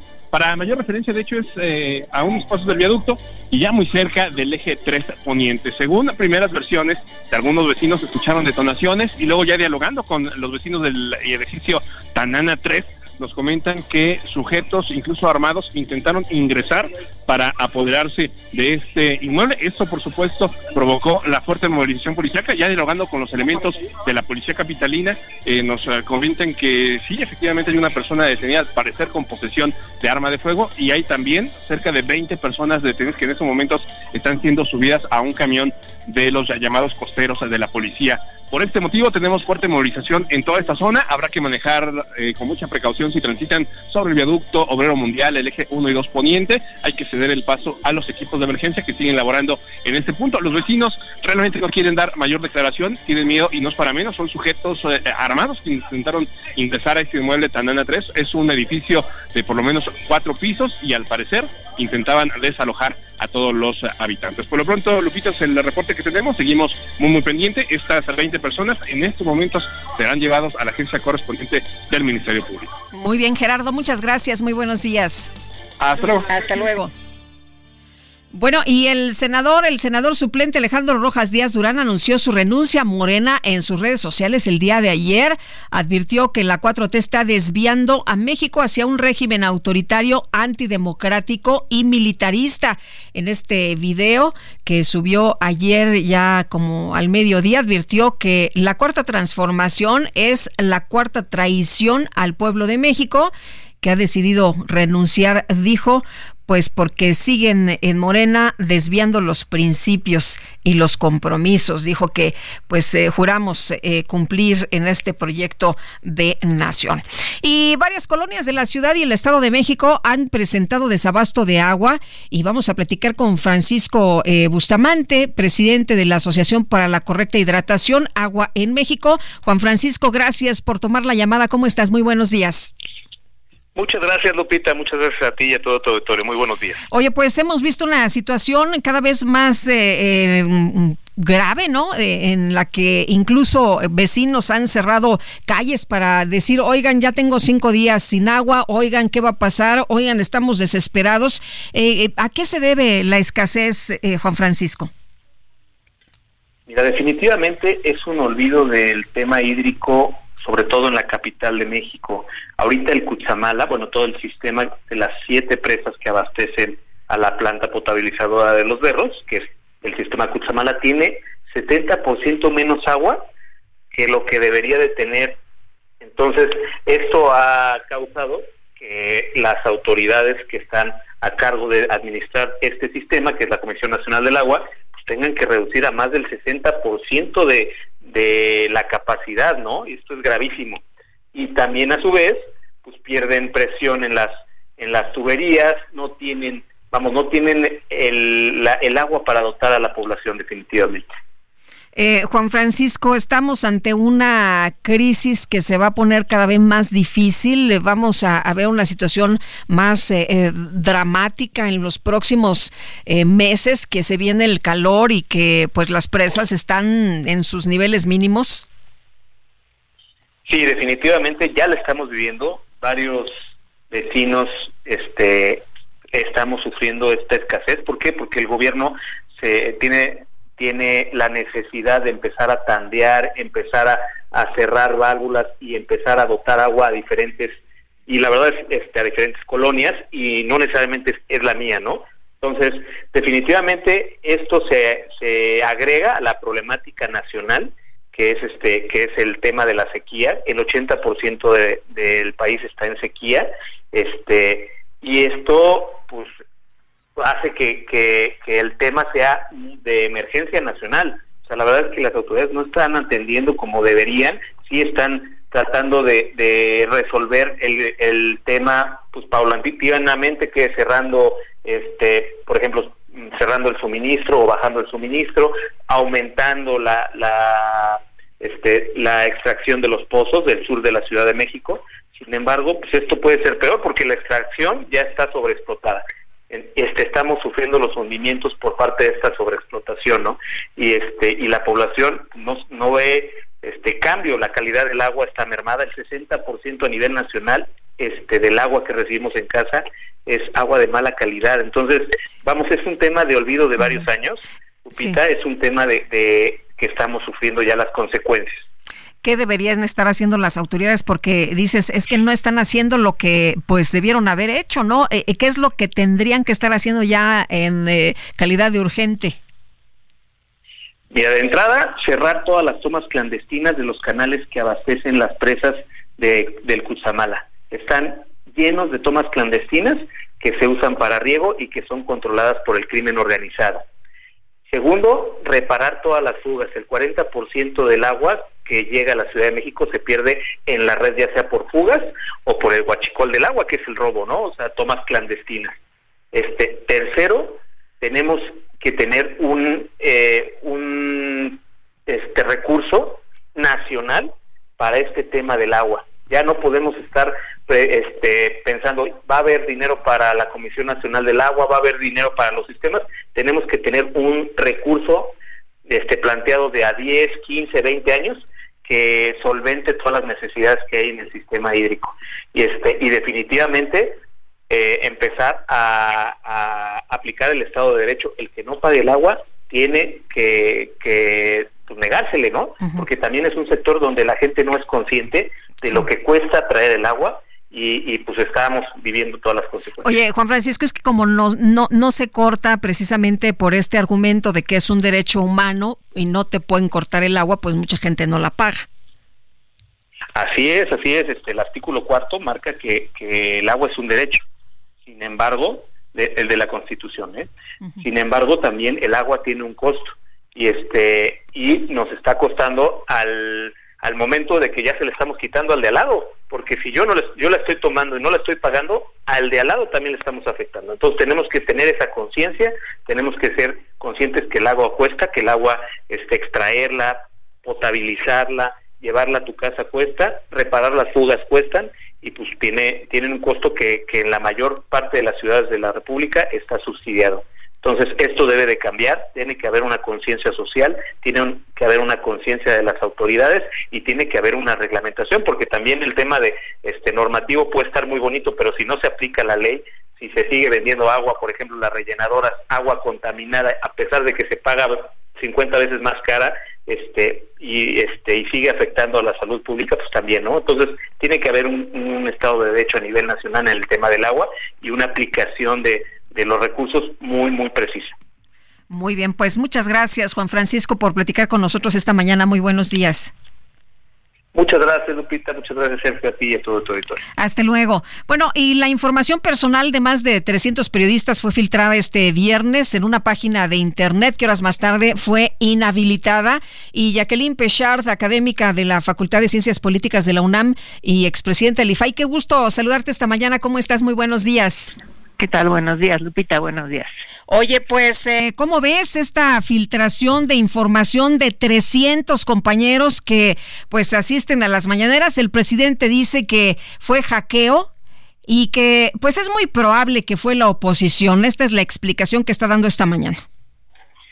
Bueno, la verdad es que, pues, si no se ha hecho ninguna investigación, por lo pronto el responsable de esa filtración es quien resguarda esa base de datos por lo pronto. Hay que hacer una investigación a ver si de verdad hay un hackeo. Pero pues el presidente, como siempre, aprovecha una noticia en donde el responsable es de, de esa filtración es eh, la presidencia de la República, el, pues, el área de comunicación social, porque ahí es donde se resguardan esos datos. Vale la pena decir que los periodistas que entran a la mañanera efectivamente tienen que dar sus datos personales tienen que dar una copia de su credencial, son requisitos para poder entrar al recinto. Pero esos datos se están dando para un fin específico, que es poder entrar al, a la sala de prensa. Y no se pueden utilizar para otro tipo de, de fin o para otro tipo de propósito. Entonces ahí es donde hay una violación muy clara, una vulneración a los datos personales de los periodistas. Qué bueno que ya se va a bajar esa información de dónde está, pero la verdad es que sí hay que reconocer, el presidente debía de reconocer que ahí hay una violación a los datos personales y que eso es una violación constitucional, es una violación a la protección de los datos, que es un derecho humano fundamental de las personas. Ahora, eh, como decías al principio, eh, eh, pues el presidente siempre trata de poner el reflector en otra parte, ¿no? De quitarse la atención, de desviar la atención, pero pues tiene su responsabilidad. ¿Qué es lo que debería hacer ahora el INAI? Tengo entendido que hoy se cumplen las 72 horas para notificar qué pasó con esta filtración de datos. se tiene que hacer una investigación pero me parece muy larga de 50 días y hay, eh, debe haber una, una sanción. Eh, ya con esto eh, pueden estar tranquilos quienes pues fueron vulnerados en, en, su información. Son 300 personas que pues su información, quién sabe dónde anda y es su dirección, es su nombre completo, en fin, pues los, los deja vulnerables, ¿no? también es su, sí, sus fotos. Entonces está todo para poderlos identificar. Bueno, lo primero que tiene que hacer el INAI es efectivamente identificar que quien resguarda esa información es responsable de lo que suceda con esos datos. No se puede decir que alguien lo hackeó si no hay una investigación detrás. Y pues lo primero que hay que hacer es asegurar que ahí donde están eh, subidos o donde están difundidos esos datos, que se puedan cancelar esa, esa información por lo pronto, ¿no? Y después habrá que ver qué tipo de sanción impone el INAI una vez que encuentre al responsable de esa filtración o de ese de esa difusión. Eh, Jacqueline, ¿se puede lavar las manos el presidente diciendo, bueno, pues sí, falló la seguridad? Bueno, a ver, no, no se puede lavar las manos. Si falló la seguridad, entonces tiene que haber algún tipo de, sanción, aunque sea una, una amonestación, aunque sea algún tipo de sanción económica, pero sí el INAI tiene la facultad para que una vez que identifique dónde está la responsabilidad de esa difusión de los datos personales, pues se pueda efectivamente primero proteger a los periodistas para que esa información ya no ande por todos lados, sino eh, que además tiene que identificar al responsable. Muy bien. Bueno, y em, en caso de que hubiera una sanción, ¿esta puede ser que administrativa o económica? Sí, administrativa, económica y eventualmente, como hay una vulneración a la seguridad de las personas, pues pudiera haber algún tipo de delito. Entonces eso tendrá que evaluarlo el INAI para entonces hacer algún tipo de eh, dar vista a, la, a, la, Fiscalía General o a dar vista si hay algún tipo de, de vulneración a la seguridad de alguna persona, es decir, que haya sido que haya sido afectado, vulnerado, eh, atacado, en fin, lo que puede eh, suceder cuando otras personas tienen tus datos personales, te pueden identificar con mucha facilidad. Bueno, eh, Jacqueline, eh, siempre se ha dicho que el INAI, bueno, en esta administración no sirve para nada, pero en este caso, pues sirve para proteger los datos, ¿no? Después de esta vulneración. No, pero por supuesto, en muchos casos sirve, pero aquí en este, bueno, pues el INAI ya, ya de hecho su comisionado presidente ya salió a decir que se tiene que hacer una investigación, ellos tienen que hacerla. Muy bien, muchas gracias por platicar con nosotros esta mañana, muy buenos días. Al contrario, Lupita, buenos días. Hasta luego. Y ya son las 8 con 49 minutos. Expo Mueble Internacional, la feria líder de muebles y decoración, presenta.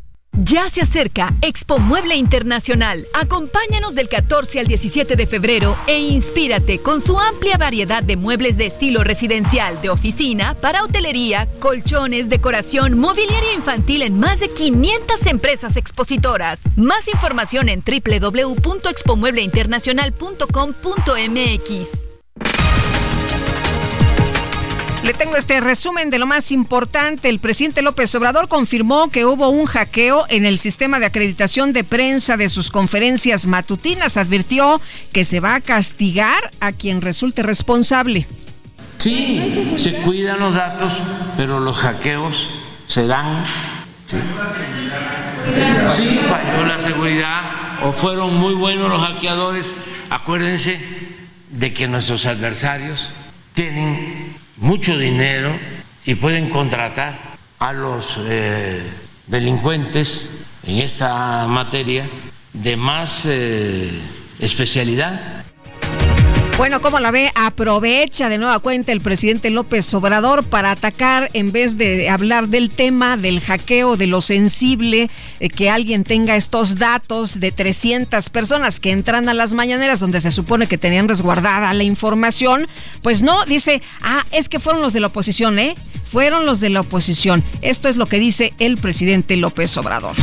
Bueno, y por otra parte, las autoridades capitalinas confirmaron que ya investigan una presunta agresión del equipo de la alcaldesa de Cuauhtémoc, Sandra Cuevas, en contra de un joven que paseaba a su perro. Este fin de semana fue asesinado a balazos José Alejandro Naredo García, dirigente del PRD en Cuitláhuac, Veracruz. Ahí quedó tendido en la calle, por cierto. Un jurado federal de los Estados Unidos condenó al expresidente Donald Trump a pagar 83.3 millones de dólares a la escritora E. Jean Carroll por daños y perjuicios. El presidente de la Unión Americana, Joe Biden, informó que tres soldados estadounidenses murieron y 25 resultaron heridos por un ataque de grupos milicianos respaldados por Irán en Jordania. Y la Organización de Estados Americanos denunció que la inhabilitación de la líder opositora de Venezuela, María Corina Machado, liquida toda posibilidad de que haya elecciones libres en ese país. Dos activistas climáticas arrojaron sopa al cuadro de la Mona Lisa en el Museo del Louvre, allá en París, Francia, para elegir que se, para exigir, mejor dicho, que se establezca un sistema alimentario sostenible. Lograron su cometido. No todo el mundo está pues hablando de este tema. Bueno, y esta plataforma Drumeo dedicada a monitorear a los mejores percusionistas a nivel global reconoció a la joven mexicana Paulina Villarreal como la mejor baterista de rock del año 2023. Paulina es originaria de Nuevo León, tiene 22 años y forma parte de la banda The Warning, la cual fundó a los 11 añitos junto con sus hermanos Daniela y Alejandra. Expo Mueble Internacional, la feria líder de muebles y decoración, presentó.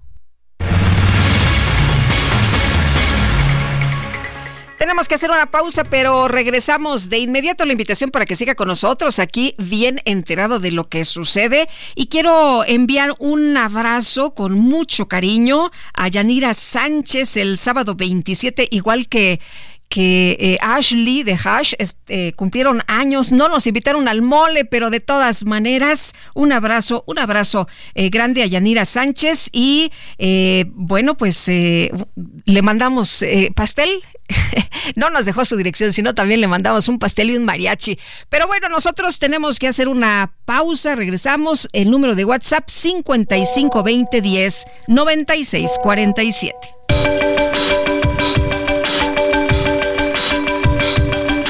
Sergio Sarmiento y Lupita Juárez quieren conocer tu opinión, tus comentarios o simplemente envía un saludo para hacer más cálida esta mañana. Envía tus mensajes al WhatsApp 55 20 10 96 47.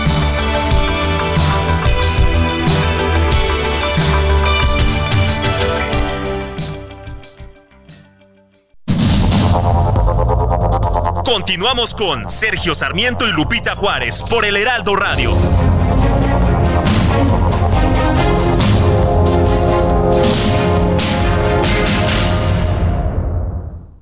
Ya se acerca Expo Mueble Internacional. Acompáñanos del 14 al 17 de febrero e inspírate con su amplia variedad de muebles de estilo residencial, de oficina, para hotelería, colchones, decoración, mobiliario infantil en más de 500 empresas expositoras. Más información en www.expomuebleinternacional.com.mx. Los mensajes esta mañana. Saludos. Deberían cobrar el servicio del agua en función del tiempo que la tenemos. Cobran carísimo el año completo y solo la tenemos dos tres horas, de dos a tres veces por semana. Es un verdadero robo. Saludos afectuosos.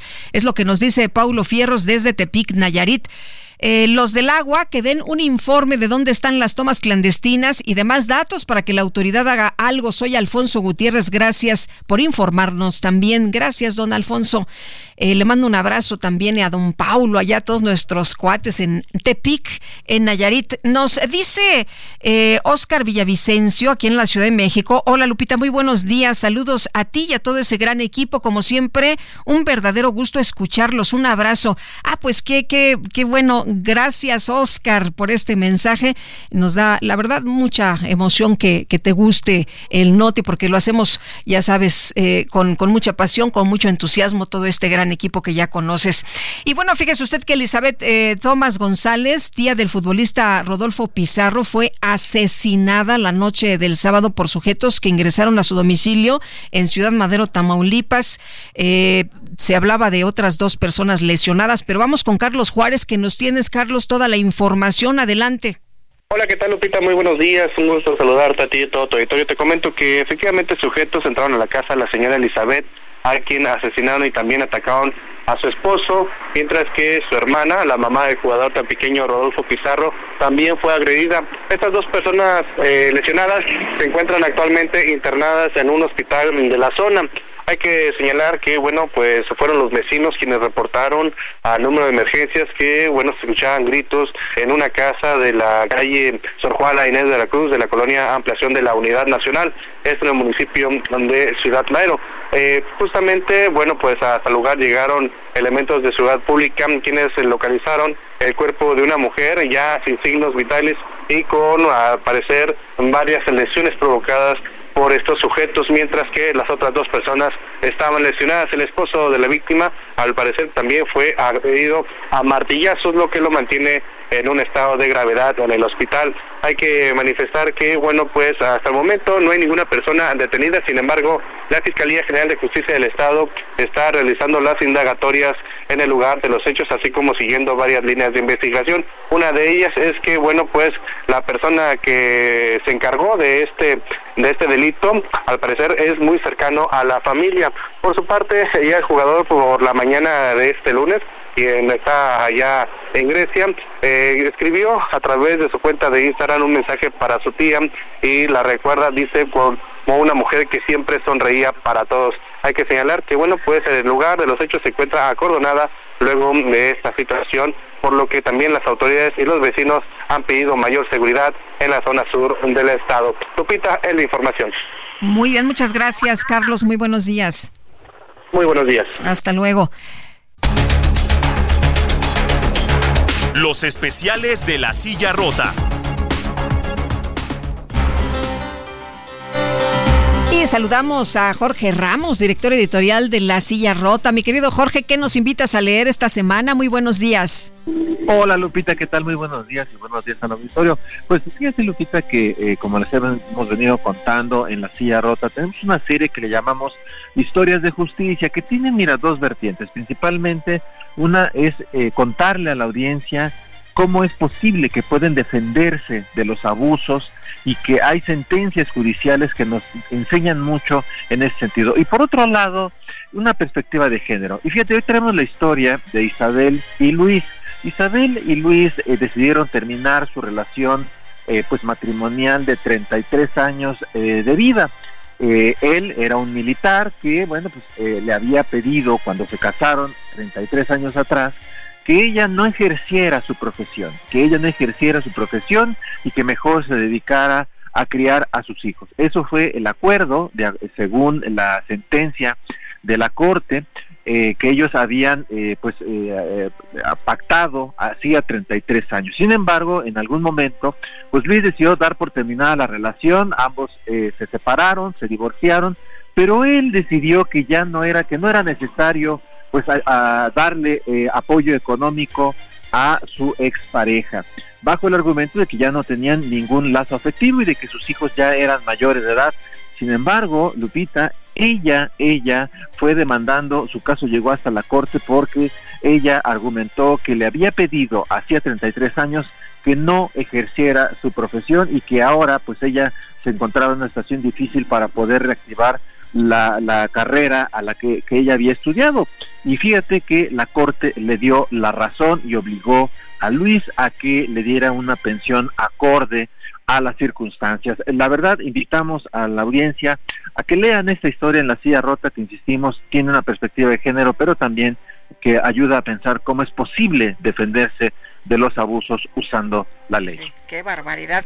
Muchas gracias, mi querido Jorge. Muy buenos días. Buenos días, Lupita, un abrazo. Hasta luego, un abrazo. Y son las nueve ya con 20 minutos. Fíjese usted que eh, la Dirección de Estudios Económicos de City Banamex pronosticó un crecimiento de 5.1% para el estado de Quintana Roo. Señaló que serán 11 las entidades del país quienes este año marcharán a un ritmo más rápido, impulsados por la inversión pública y la recuperación del turismo.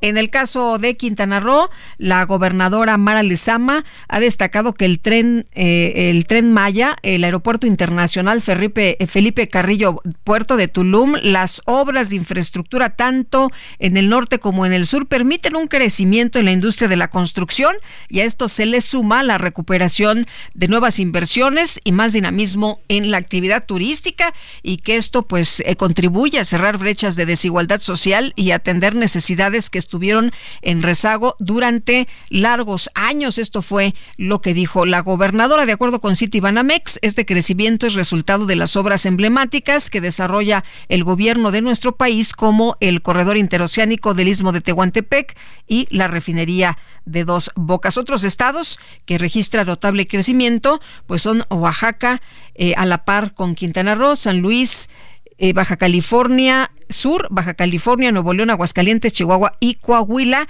Y bueno, pues aquí la buena noticia, ¿no? Pronostican los bancos este crecimiento económico de Quintana Roo hasta 5.1% por obra, por obra pública y también por turismo. Y vámonos con Mario Miranda, que nos tiene información esta mañana. Mario, ¿qué tal? Muy buenos días. Hola, ¿qué tal Lupita Juárez? Muy buenos días. Pues tenemos buenas noticias. Ya muy temprano estamos realizando el reporte de una fuga de agua sobre Calzada de los Leones, esquina Cóndor, en la colonia Las Águilas.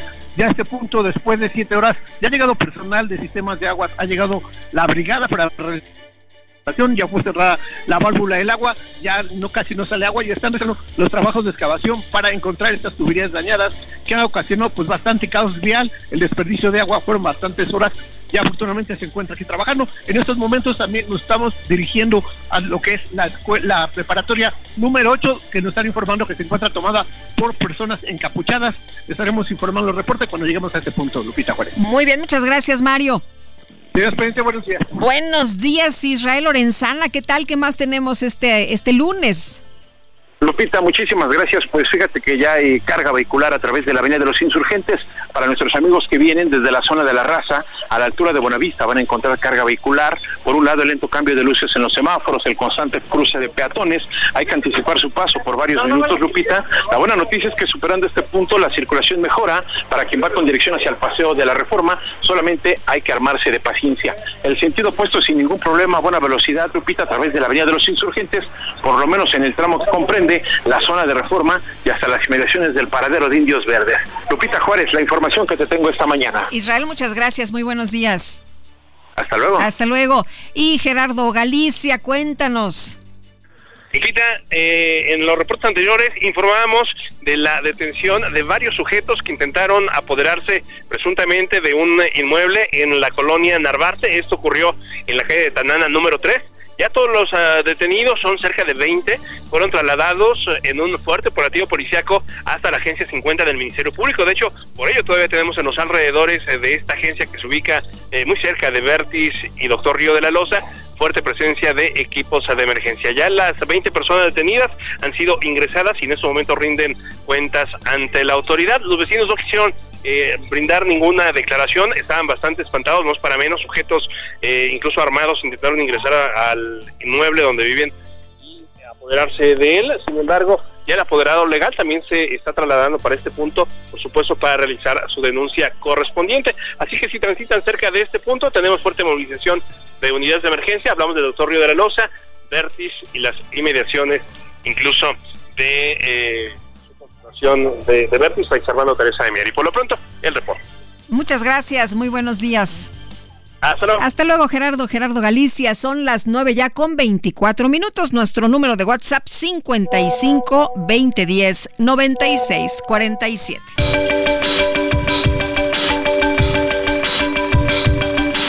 Sergio Sarmiento y Lupita Juárez quieren conocer tu opinión, tus comentarios o simplemente envía un saludo para ser más cálida esta mañana.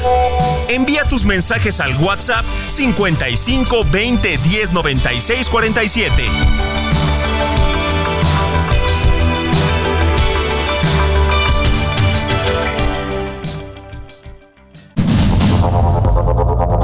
Continuamos con Sergio Sarmiento y Lupita Juárez por el Heraldo Radio.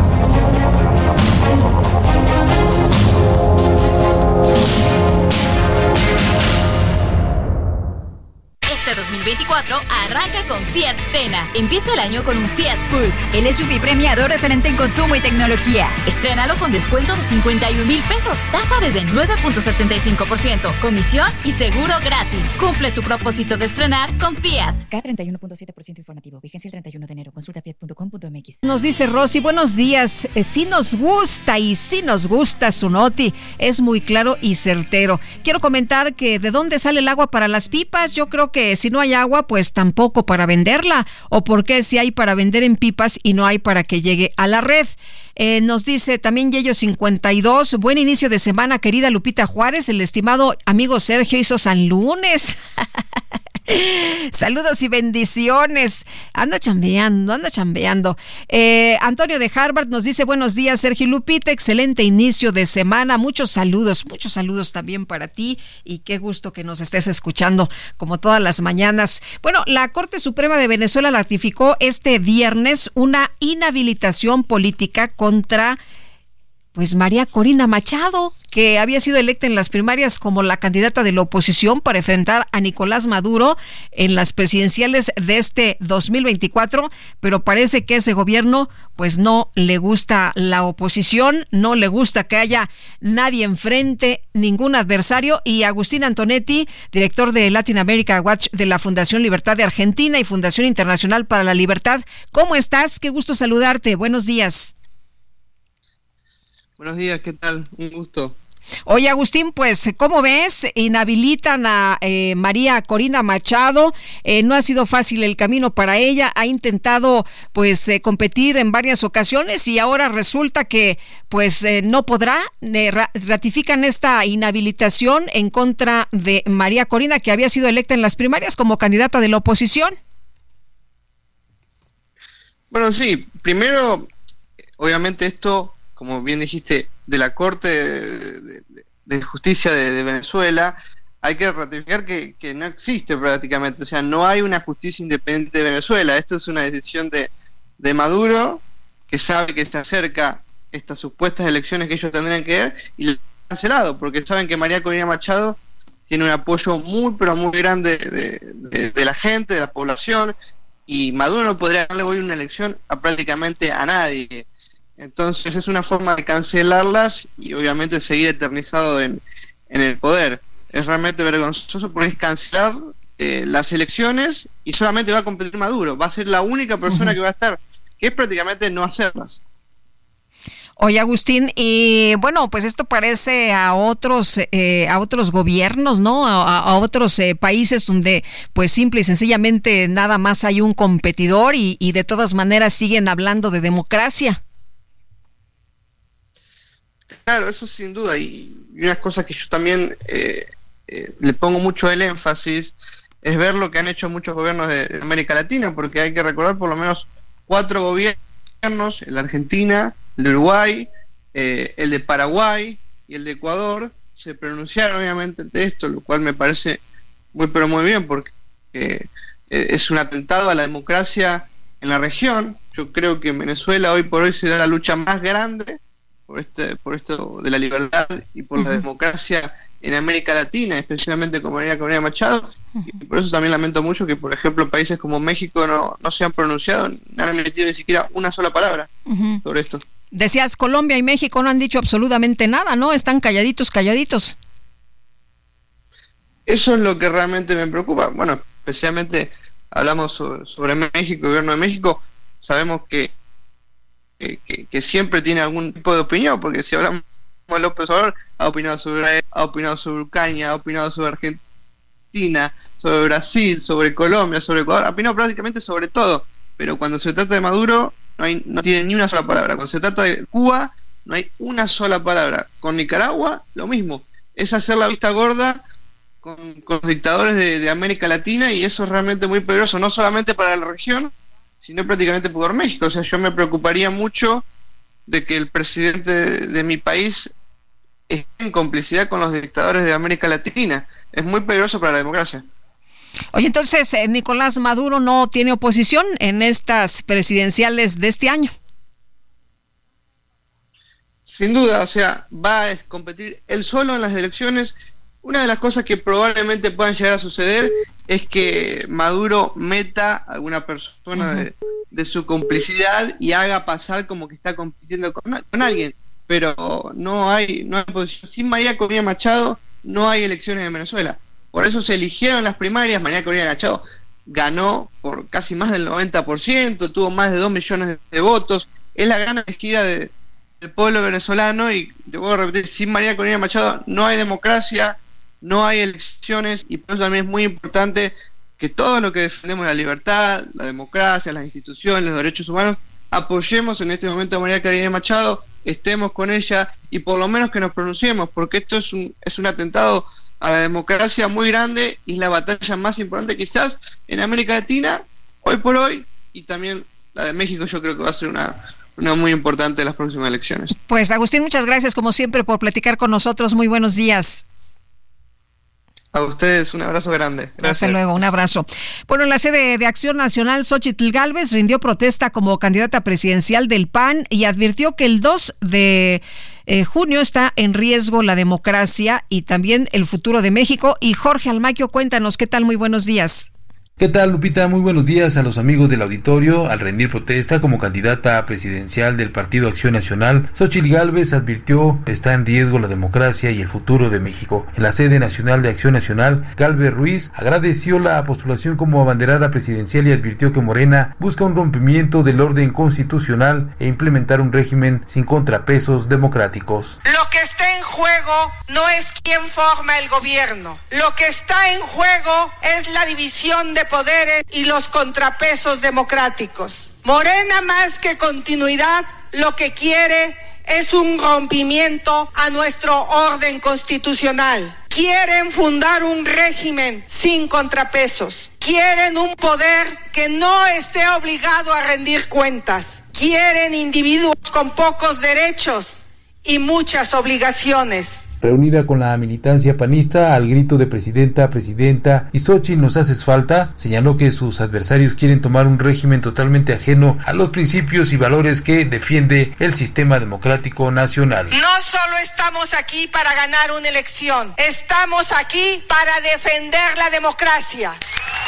Fue un esfuerzo de décadas y generaciones lo que nos permitió a los ciudadanos tener elecciones libres. Ese legado histórico enfrenta hoy un peligro inminente. Los enemigos de la libertad no solo quieren borrar la herencia institucional de nuestro pasado, también se quieren robar el futuro. Y bueno, antes de tomarle protesta como candidata presidencial a Xochitl Gálvez, Marco Cortés, dirigente nacional del Blanque Azul, aseguró que la abanderada de la coalición Fuerza y Corazón por México cuenta en el PAN con un equipo poderoso que la acompañará durante la campaña para llegar a Palacio Nacional y obtener la mayoría en el Congreso de la Unión. Lo que quiero decirte, mi querida Xochitl, es que vamos a ganar esta contienda porque tú no estás sola, porque habrá un gran equipo apoyándote en todo el país.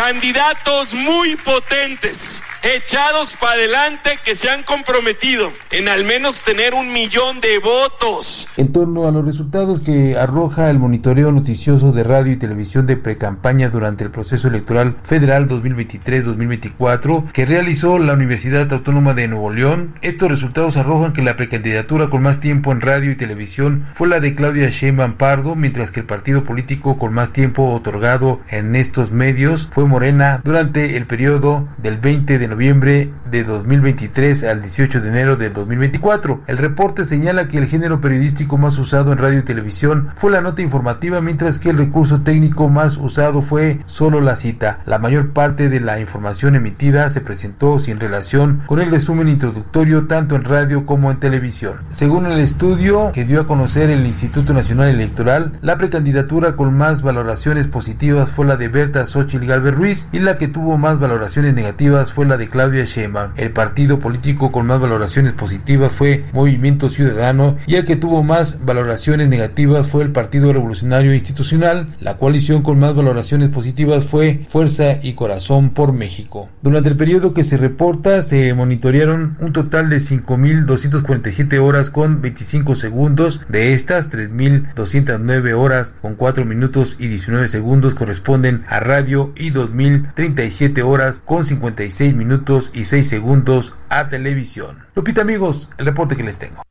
Muchas gracias, mi querido Jorge. Muy buenos días.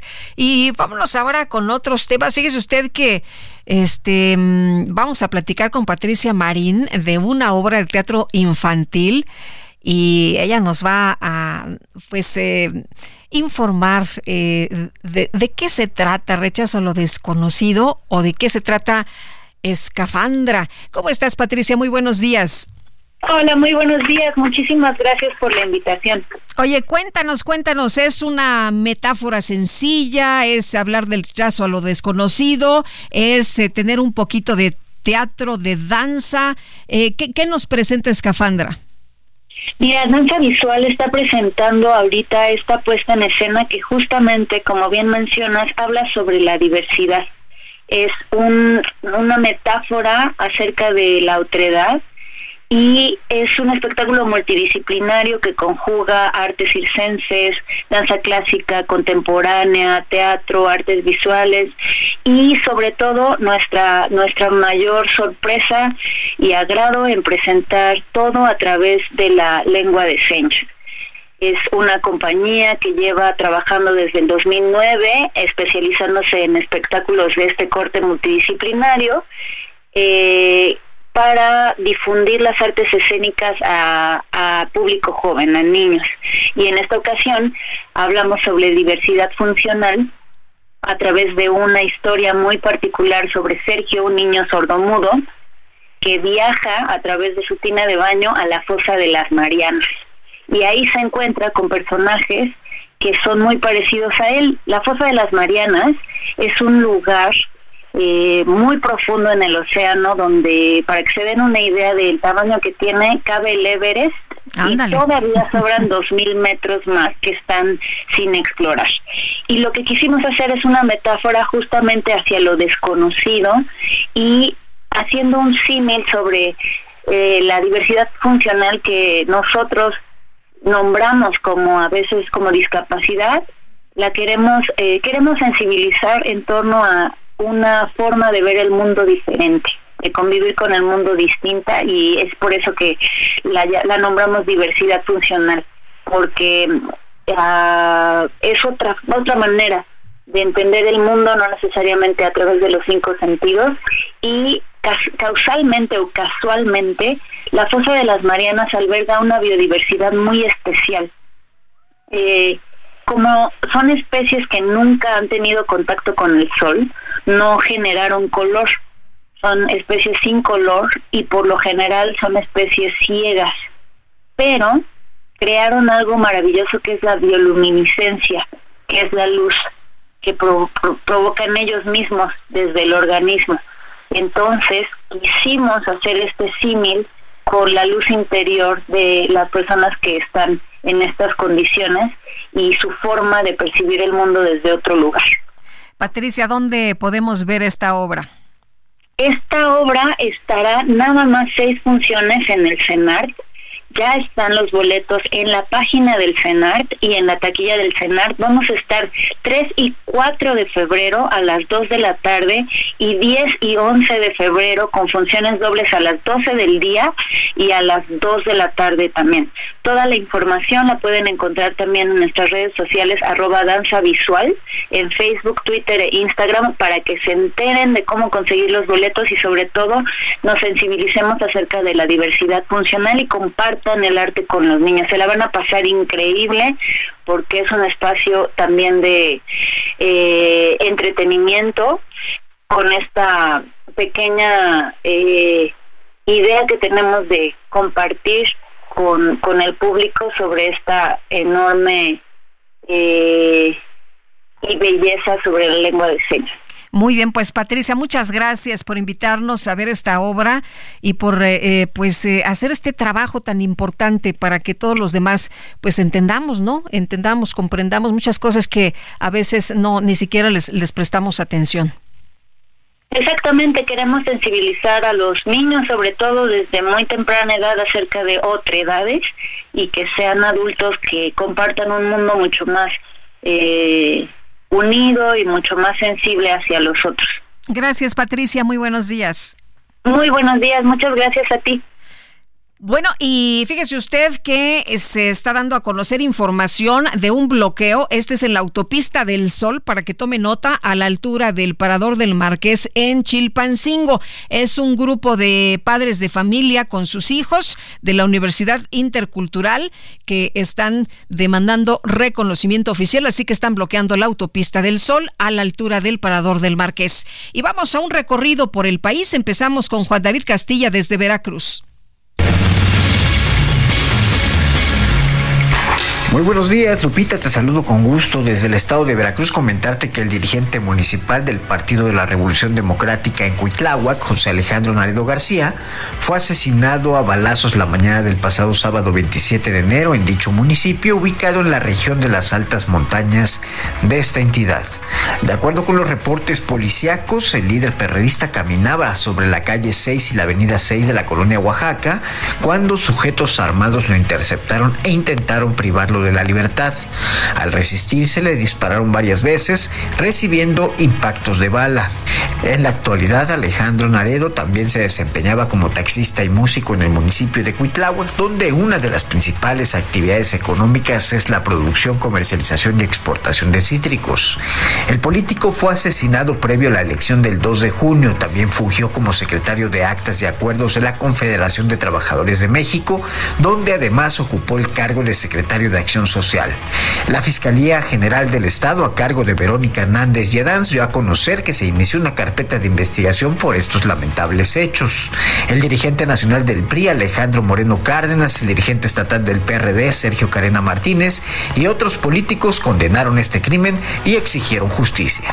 Este es el reporte desde Veracruz, Lupita. Excelente día. Escuchemos ahora a mi compañera Karina García, por favor. La marcha contra la gentrificación del sábado en la capital oaxaqueña concluyó en actos vandálicos, y es que presuntos infiltrados provocaron destrozos en inmuebles del centro histórico de la ciudad. La marcha partió del punto denominado Cruz de Piedra del barrio de Xochimilco, en donde las mujeres y hombres exigieron un alto al costo elevado de alimentos, rentas y otros servicios debido a la demanda de extranjeros. Tras arribar al centro histórico, un grupo de personas arremetió contra la fachada de inmuebles que albergan bancos y otros comercios. A través de imágenes que se dieron a conocer en redes sociales, se observa a un hombre con un martillo que eh, comenzó a destrozar los cristales de los negocios, por lo que la Secretaría de Seguridad y Protección Ciudadana implementó un operativo de concentración, contención, en el que las personas probables responsables de los destrozos ocasionados en esta zona fueron detenidas. Y es que también a través de medios de comunicación se informó que el sujeto que inició con estos destrozos también ha sido acusado de acoso sexual. Es el reporte desde Oaxaca. Más de 800 cuerpos procesados por la Fiscalía de Justicia de Zacatecas tienen la oportunidad de ser reclamados por sus familiares gracias a una página de acceso libre en Internet. Se trata de una base de datos con seis meses de operación, la cual contiene registros desde hace 12 años de víctimas localizadas pero que no fue posible identificarlas. Al menos 500 de estos cuerpos ya fueron inhumados en distintos panteones forenses, pero se tomó la precaución de digitalizar los registros la esperanza de que en un futuro fueran reconocidos. El resto se conserva en cámaras frías. La plataforma cuenta con un buscador que filtra rasgos de las personas para simplificar los resultados. Sin embargo, también se pueden consultar uno a uno los registros de la base de datos. La Fiscalía busca aprovechar los avances tecnológicos en favor de las madres y colectivos de búsqueda a nivel nacional. El fiscal de Zacatecas aseguró contar con personal y protocolos de atención para acompañar en el proceso legal a los familiares que logren identificar alguno de los cuerpos. Desde Zacatecas, Omar Hernández para Heraldo Media Group. Gracias a todos nuestros compañeros por este recorrido y ya son las 9 de la mañana con 51 minutos. Desde Palacio Nacional, el presidente López Obrador calificó como montajes todas las acusaciones contra sus hijos por presuntos actos de corrupción. Con mis hijos, igual, un montaje. Un amigo de mis hijos o de uno de mis hijos tiene negocios, es proveedor y habla por teléfono en nombre de uno de mis hijos para que le den un contrato X. Mi hijo no tiene que ver absolutamente nada, nada. Además, no hay ninguna prueba. Es por eso es que desconfío de ellos, que es la grabación.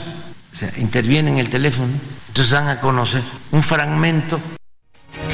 Y por otro lado, López Obrador aseguró que su gobierno va a brindar apoyo a todos los periodistas que fueron hackeados, que fueron afectados por este hackeo del sistema de acreditaciones de la presidencia.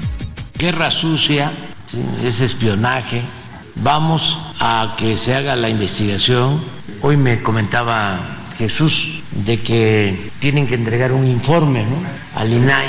Y esto que estás eh, proponiendo lo vamos a hacer de que la Secretaría de Gobernación pues eh, proporcione apoyo a todos los que aparecen en las listas, pero es un hackeo, lo que hicieron con Guacamaya, que luego empezaron a sacar los datos, no sé si con Loré de Mola o con Carmen Aristegui, o sea, son los mismos. En este espacio, el expresidente, la expresidenta, quiero decir, la expresidenta del IFAI, ahora INAI, Jacqueline Pechard, advirtió que el presidente no puede lavarse las manos ante la filtración de los datos personales de los reporteros que cubren sus conferencias de prensa. No, no se puede lavar las manos. Si falló la seguridad, entonces tiene que haber algún tipo de, de sanción, aunque sea una, una amonestación, aunque sea algún tipo de sanción económica, pero sí el INAI tiene la facultad para que una vez que identifique dónde está la responsabilidad de esa difusión de los datos personales, pues se pueda efectivamente primero proteger a los periodistas para que esa información ya no ande por todos lados, sino eh, que además tiene que identificar al responsable. El gobierno de los Estados Unidos advirtió que va a responder de manera consecuente el ataque de militantes proiraníes en contra de una base en Jordania, el cual dejó tres soldados muertos. Estados Unidos, Canadá y Reino Unido, entre otros países, suspendieron su aporte financiero a la Agencia de Naciones Unidas para los Refugiados Palestinos luego de que varios empleados de esa entidad fueron acusados de colaborar con Hamas. El Palacio de Kensington informó que la princesa de Gales, Catalina, dejó esta mañana el hospital en Londres después de haberse sometido a una intervención quirúrgica abdominal. Nos escuchamos mañana en punto de las 7. Pásenla todos muy bien, que sea una buena semana y aquí a las 7 en puntito, ¿eh? Aquí está el compromiso. Heraldo Media Group presentó Sergio Sarmiento y Lupita Juárez.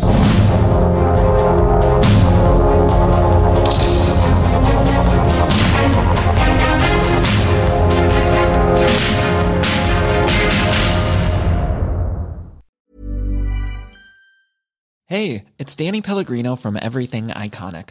Ready to upgrade your style game without blowing your budget? Check out Quince. They've got all the good stuff shirts and polos, activewear, and fine leather goods all at 50 to 80% less than other high-end brands. And the best part? They're all about safe, ethical, and responsible manufacturing. Get that luxury vibe without the luxury price tag. Hit up quince.com slash upgrade for free shipping and 365 day returns on your next order. That's quince.com slash upgrade.